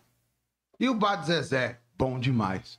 Ó, Entendeu? Boto fé. Essa, essa, essa, não sei se dicotomia é a boa palavra, de o cara não vai no barreiro, porque o barreiro é perigoso, porque o barreiro é não sei o quê e não sei o quê, mas ele vai no bar do Zezé, que é no barreiro. E ele nem nota Nem- que, nem é, que é no barreiro. Entendeu? É, Esse é o lado da piada que, que, que, que às vezes o povo esquece. E não tô falando de que, que, você faz a piada que você quiser. não, Não, tem é. nada a ver com a sua piada. A gente nem responsável. perguntou qual que é o limite do humor. É, eu sou responsável pelas minhas piadas. A sua responsabilidade é sua. Mas eu sempre pensei assim: muita gente acaba acreditando que o bairro realmente você vai passar lá e vai ser roubado. É, É. Entendeu? que é muito perigoso. É, que é assustador, de perigoso, como se isso não fosse assim no Brasil. Brasil Entendeu? É, é, entendeu? E tem uma coisa que eu não sei se é pelo fato da gente morar aqui a vida inteira, mas eu, por exemplo, nunca fiquei com medo de ser assaltado no barreiro. Eu também não. Agora, quando eu vou em outros lugares, igual você tá andando na Praça 7, você anda com- quase que com a mão enfiada no bolso, assim, que você, você fica com medo.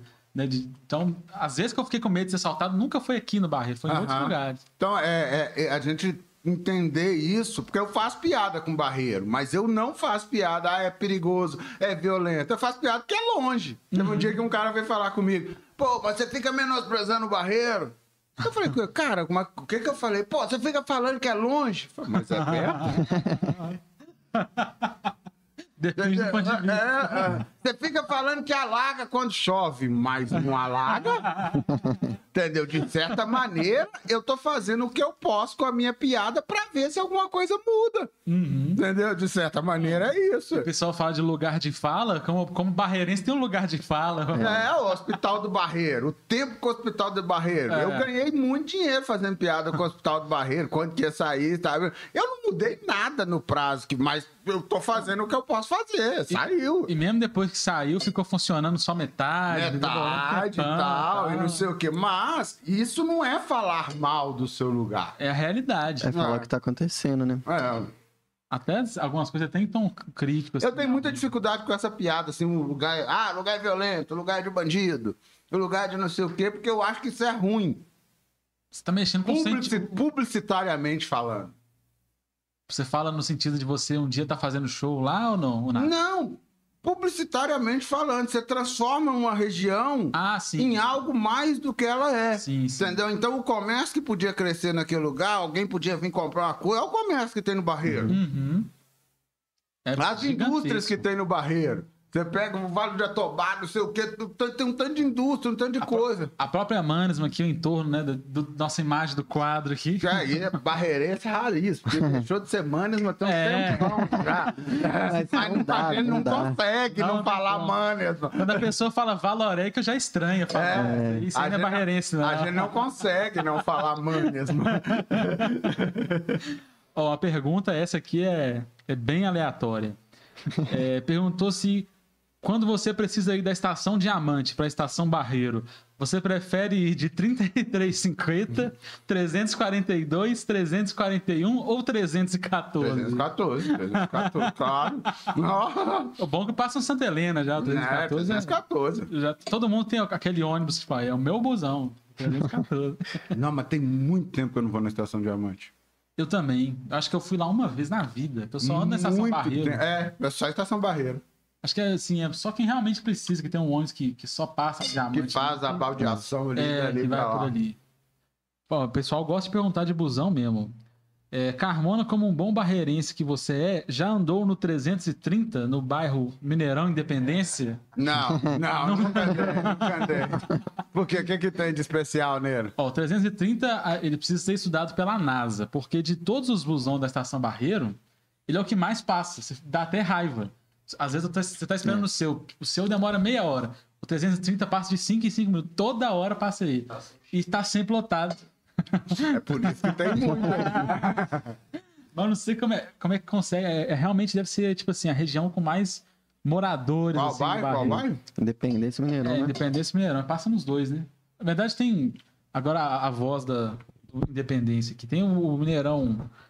Tem dois 330, né? 330A, 330B. É isso mesmo, são dois 330. Entendi. Um vai pro Mineirão, outro pro Independente. E outro pra Independência, isso mesmo. Deixa eu ver mais algum. Parece, parece que tá indo até pro estádio, né? Um vai pro É. Mineirão e pro Independente. Uma pessoa perguntou aqui da, dos- da, da sua palestra. Quais, quais assuntos geralmente que você a- aborda na palestra? É de acordo com, com a empresa, o que ela pede? Tem uma oportunidade que tem muito dono de empresa que assiste a gente aí. É, eu gosto sim de fazer uma reunião com a empresa para entender qual é a necessidade, o que, que eles estão pensando. Claro que vai ser sempre com humor. Eu vou sempre usar.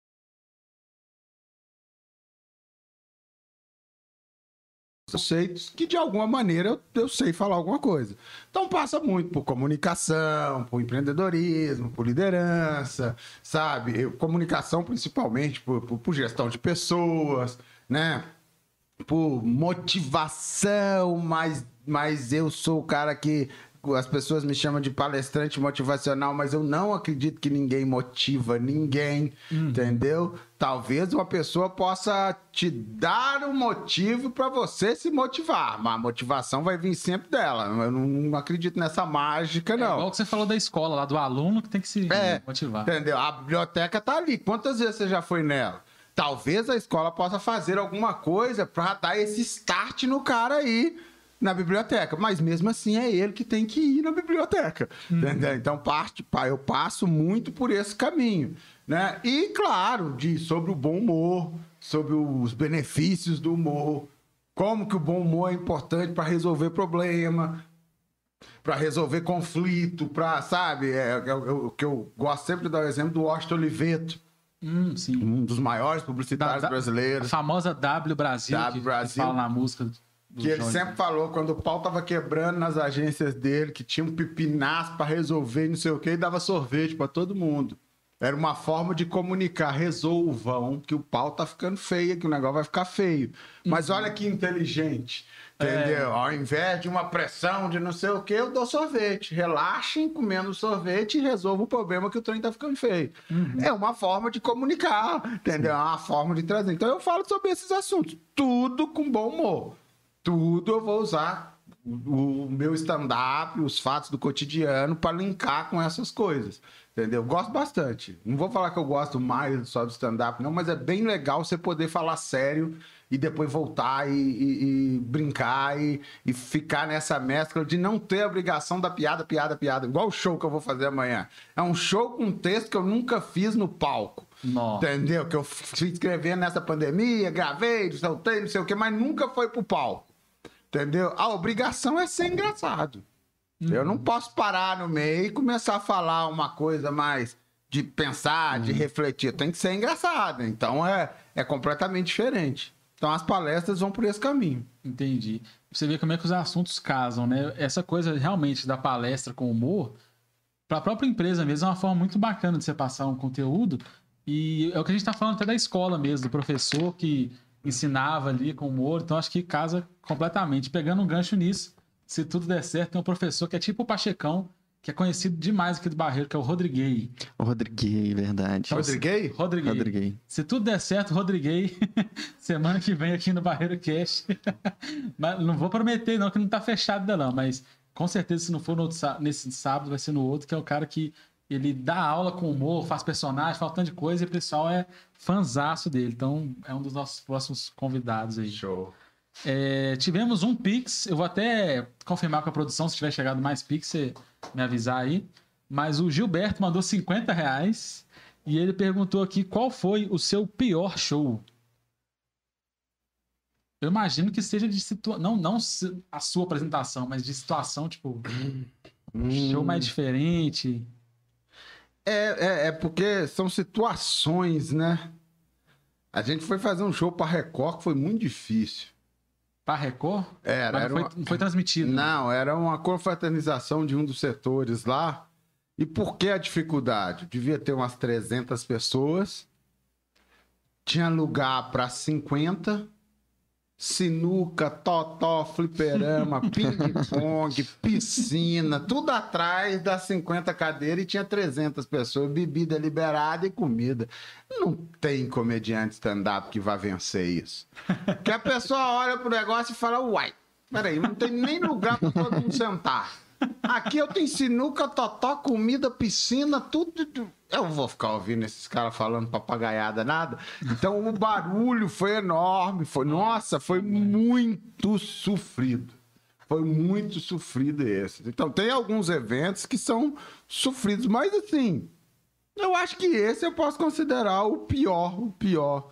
Né? Teve um que rolou. Foi, esse, esse foi engraçado. Porque sempre quando o comediante vai bem, é porque ele mandou bem. E sempre quando o comediante vai mal, é porque a plateia é ruim. Entendeu? É uma, é... E aí eu lembro de- de- do dia que eu percebi como que a gente usa isso mesmo. Era um show do Léo de Castro. E tava eu, o Léo de Castro e o Berg. Uhum. Aí eu fui.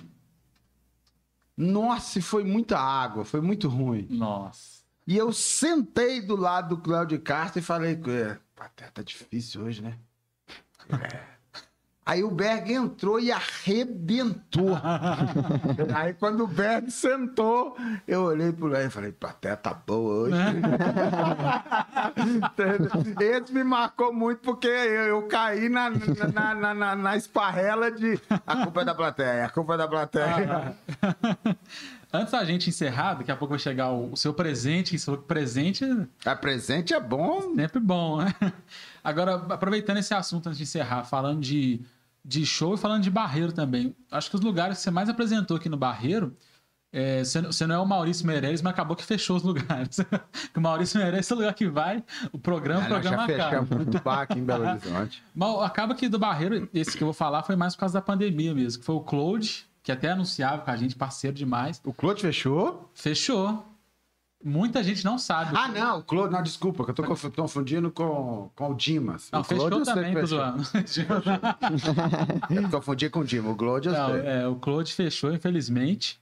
E o Bar do Lu. O Lu Peixe também, infelizmente, fechou. Foi, O foi- celeiro também fechou. o celeiro, você chegou a fazer no celeiro também? fizemos no celeiro. Bacana. E o Claude, acho que foi o que você fez mais tempo, né? Ou não? É, eu fiz bastante tempo no Claude lá. Mas esse Claude já tinha fechado antes da pandemia. É, mudou pro É, que aí ele tal. mudou pro Teixeira Dias, né? Que agora fechou por causa, acho que por causa da pandemia, né? Uhum. Tem, tem algum lugar que seja o principal, assim, do Barreiro, que você tenha tido uma casa fixa? Porque o Claude eu tenho mais lembrança. Foi o Claude. É, porque Foi o lugar fala que eu mais fiz. O Fred Café começou fazendo stand-up lá. É, com- foi o lugar que eu mais fiz. O Estevão fez lá com a gente, lá no Isso. Inicim. Foi o lugar que eu mais fiz, foi no Claude. Com tem- certeza. tem- Já fiz muito no Lupeixe, mas aí era o projeto do Junqueira, né? Ah, eu sim. participando. Já apresentei bastante no Lupeixe. E Entendeu? teatro aqui você nunca fez nenhum. Já, já, Já apresentei no São Paulo da Cruz. Ah, sim, São Paulo. No Teatro de São Paulo. Na realidade, a ideia é, ano passado era fazer mais, né? Que eu Uhum. tinha feito em 2019, quando, eu já não sei mais de tempo, quando que veio a pandemia, não sei quando que a gente tava. 2020. 2019 tava rolando tudo ainda. Tava né? rolando, tava final rolando. de 2019 eu fiz. Ah, Foi um show entendi. lá, foi bem bacana. Porque o teatro lá é muito bom. Sim, O sim. teatro lá é um teatrinho bacana. E agora entrou isso tudo aí, tem que ver, né? Eu tomara que volte logo, porque sempre que a gente pergunta pra galera o que é que falta no Barreiro, todo mundo fala teatro, mais apresentação e tal. Então seria muito bacana passando, apesar de que tá voltando já. né? É, que teatro tem, tem, tem que ser mais usado, né? É. Às vezes é muito burocrático você conseguir um negócio, Uhum. entendeu? E sei lá, eu tenho a opinião que deveria, a comunidade deveria usar pagando. Não é não pagando Aham. nada, não. Alugar e tal, porque isso movimenta tudo, né? Não agora, porque agora. Né? Agora é difícil, complicado. Mas eu acho que daqui a pouco é, seria muito importante ter um espaço. Que é o tamanho do barreiro, né? Hum. Eu acho que o próprio Via Shopping poderia ter um teatro. Sim, sim. Sim. Entendeu? Eles Se- se- chegaram se a fazer um palco. isso, eles velho. chegaram a fazer um palco maior do outro lado, mas acho que não. É muito, sei lá, é muito estranho, né? Porque se você for parar pra pensar, e você vai, você vai em São Paulo, os caras constroem shopping já com teatro. Uhum. É natural ter o teatro. Aqui, se eu não me engano, é o Shopping Estação, que foi o pioneiro, se eu não É, me engano. e o O Itaú- Del Rey já fez, mas. Não, mas aí é puxadinho, É, o do né? Itaú é lá em cima. Entendeu? Itaú é um puxadinho, não é um teatro que Aham. tá no shopping. É, entendeu? muita gente vai no Itaú, tipo, toda semana não Você sabe nem sabe, é o estacionamento, ele tá estacionado lá em cima lá. É bom, legal, mas não é, um- não é, não é um teatro, não- Uhum. entendeu? Não, não, não tem, assim, não é- dá, tem estrutura para fazer o teatro. E tem o, o do pátio e tem o anfiteatro, que é pequenininho, mas é bom pra caramba, que já É, fizemos testando lá e tal. Mas do Estação, que até pouco tempo era o Thiago, agora ele não tá mais à frente, Thiago sabia, Comédia, não. né?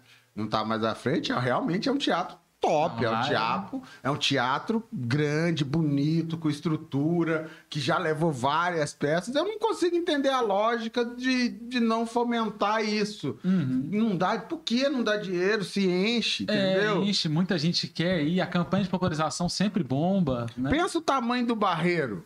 O povo sai do barreiro e vai pro centro pra ver as coisas na campanha de popularização do teatro. Uhum, Entendeu? Teve uma campanha de popularização do teatro dessa que não tinha ponto de venda no barreiro.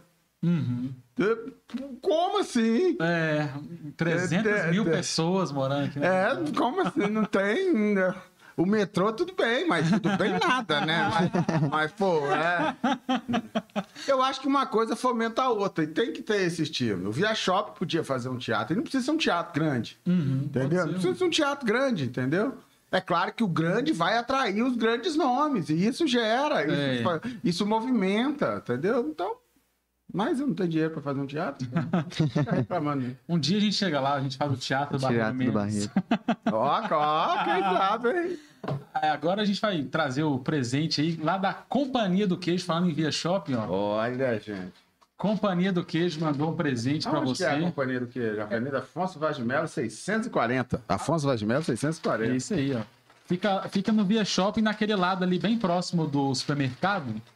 Então é bem pertinho do supermercado BH ali. E aí eles vendem produtos da roça, é, tudo artesanal, um negócio muito bacana.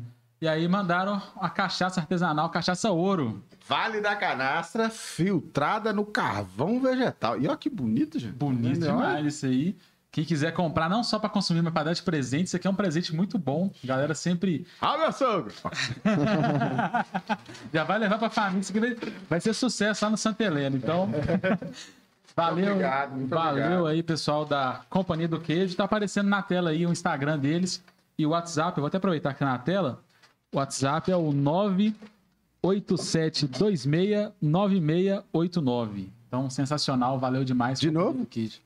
É, tem o famoso repita, né? 987269869. E esse sonzinho é um efeito no meio.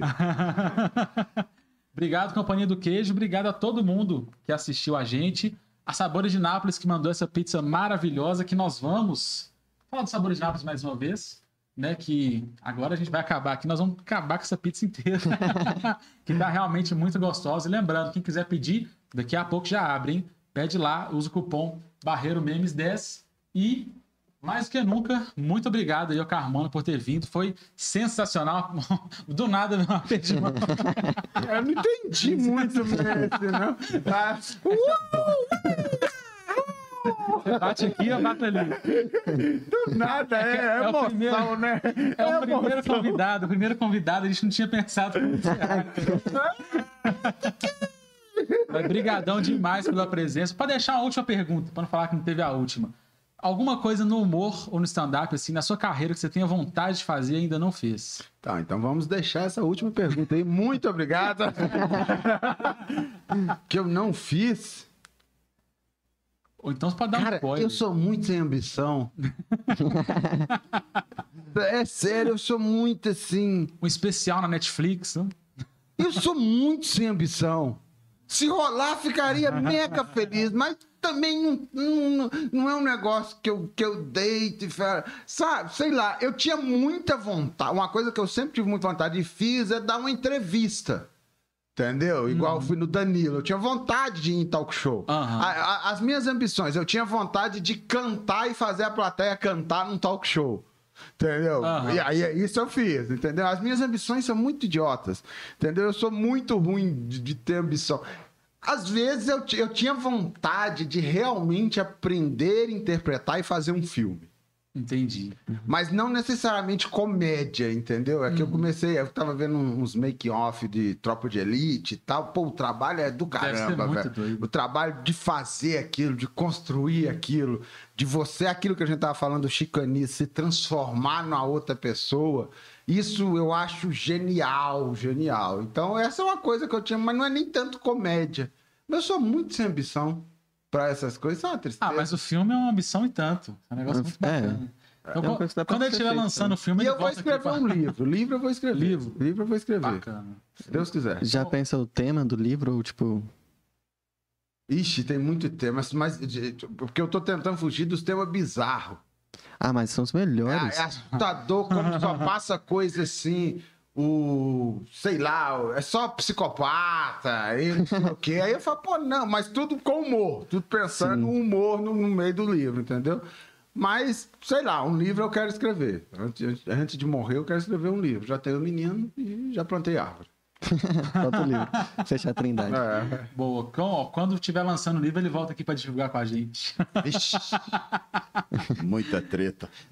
Queria agradecer ao pessoal da live. Ficou mais ou menos aí umas 30 pessoas assistindo a live inteira. Depois vai ficar salvo, vai pro Spotify também. Valeu demais. E quem ainda não for inscrito, se inscreve no canal, que é top demais. Quer despedir da galera? Vai Mandar um valeu nação barreirense? Valeu, galera, por ter acompanhado. Que- Você quer falar alguma coisa, produção? Deixar algum contato de show, alguma coisa? Ah, tá. Olha É, mesmo, olha, A gente- ó. A gente vai colocar também depois na descrição, que tem muita gente que assiste depois que fica gravado. Então, Ah, amanhã eu vou fazer é, um show solo lá no Teatro do Minas Tênis Clube, no BH Comedy Club, às 7 horas da noite. O nome do show é Tudo Aquilo que eu escrevi na pandemia, ainda não, fi- ainda não fiz no palco, não sei se é engraçado. É, é, e ainda tem um PS embaixo, se tiver muito ruim, eu começo a fazer umas piadas velhas mesmo. É, esse vai ser o nome do show que a gente vai fazer amanhã. Você pode comprar na, na minha rede social, arroba Thiago Carmona. Você vai achar lá onde você compra, o link para comprar. Então vai lá, contribua. é isso aí. Valeu, pessoal, para essa câmera aqui. Até o sábado que vem com mais um Barreiro Cast. Tamo junto. Abraço, gente. Valeu. Falou.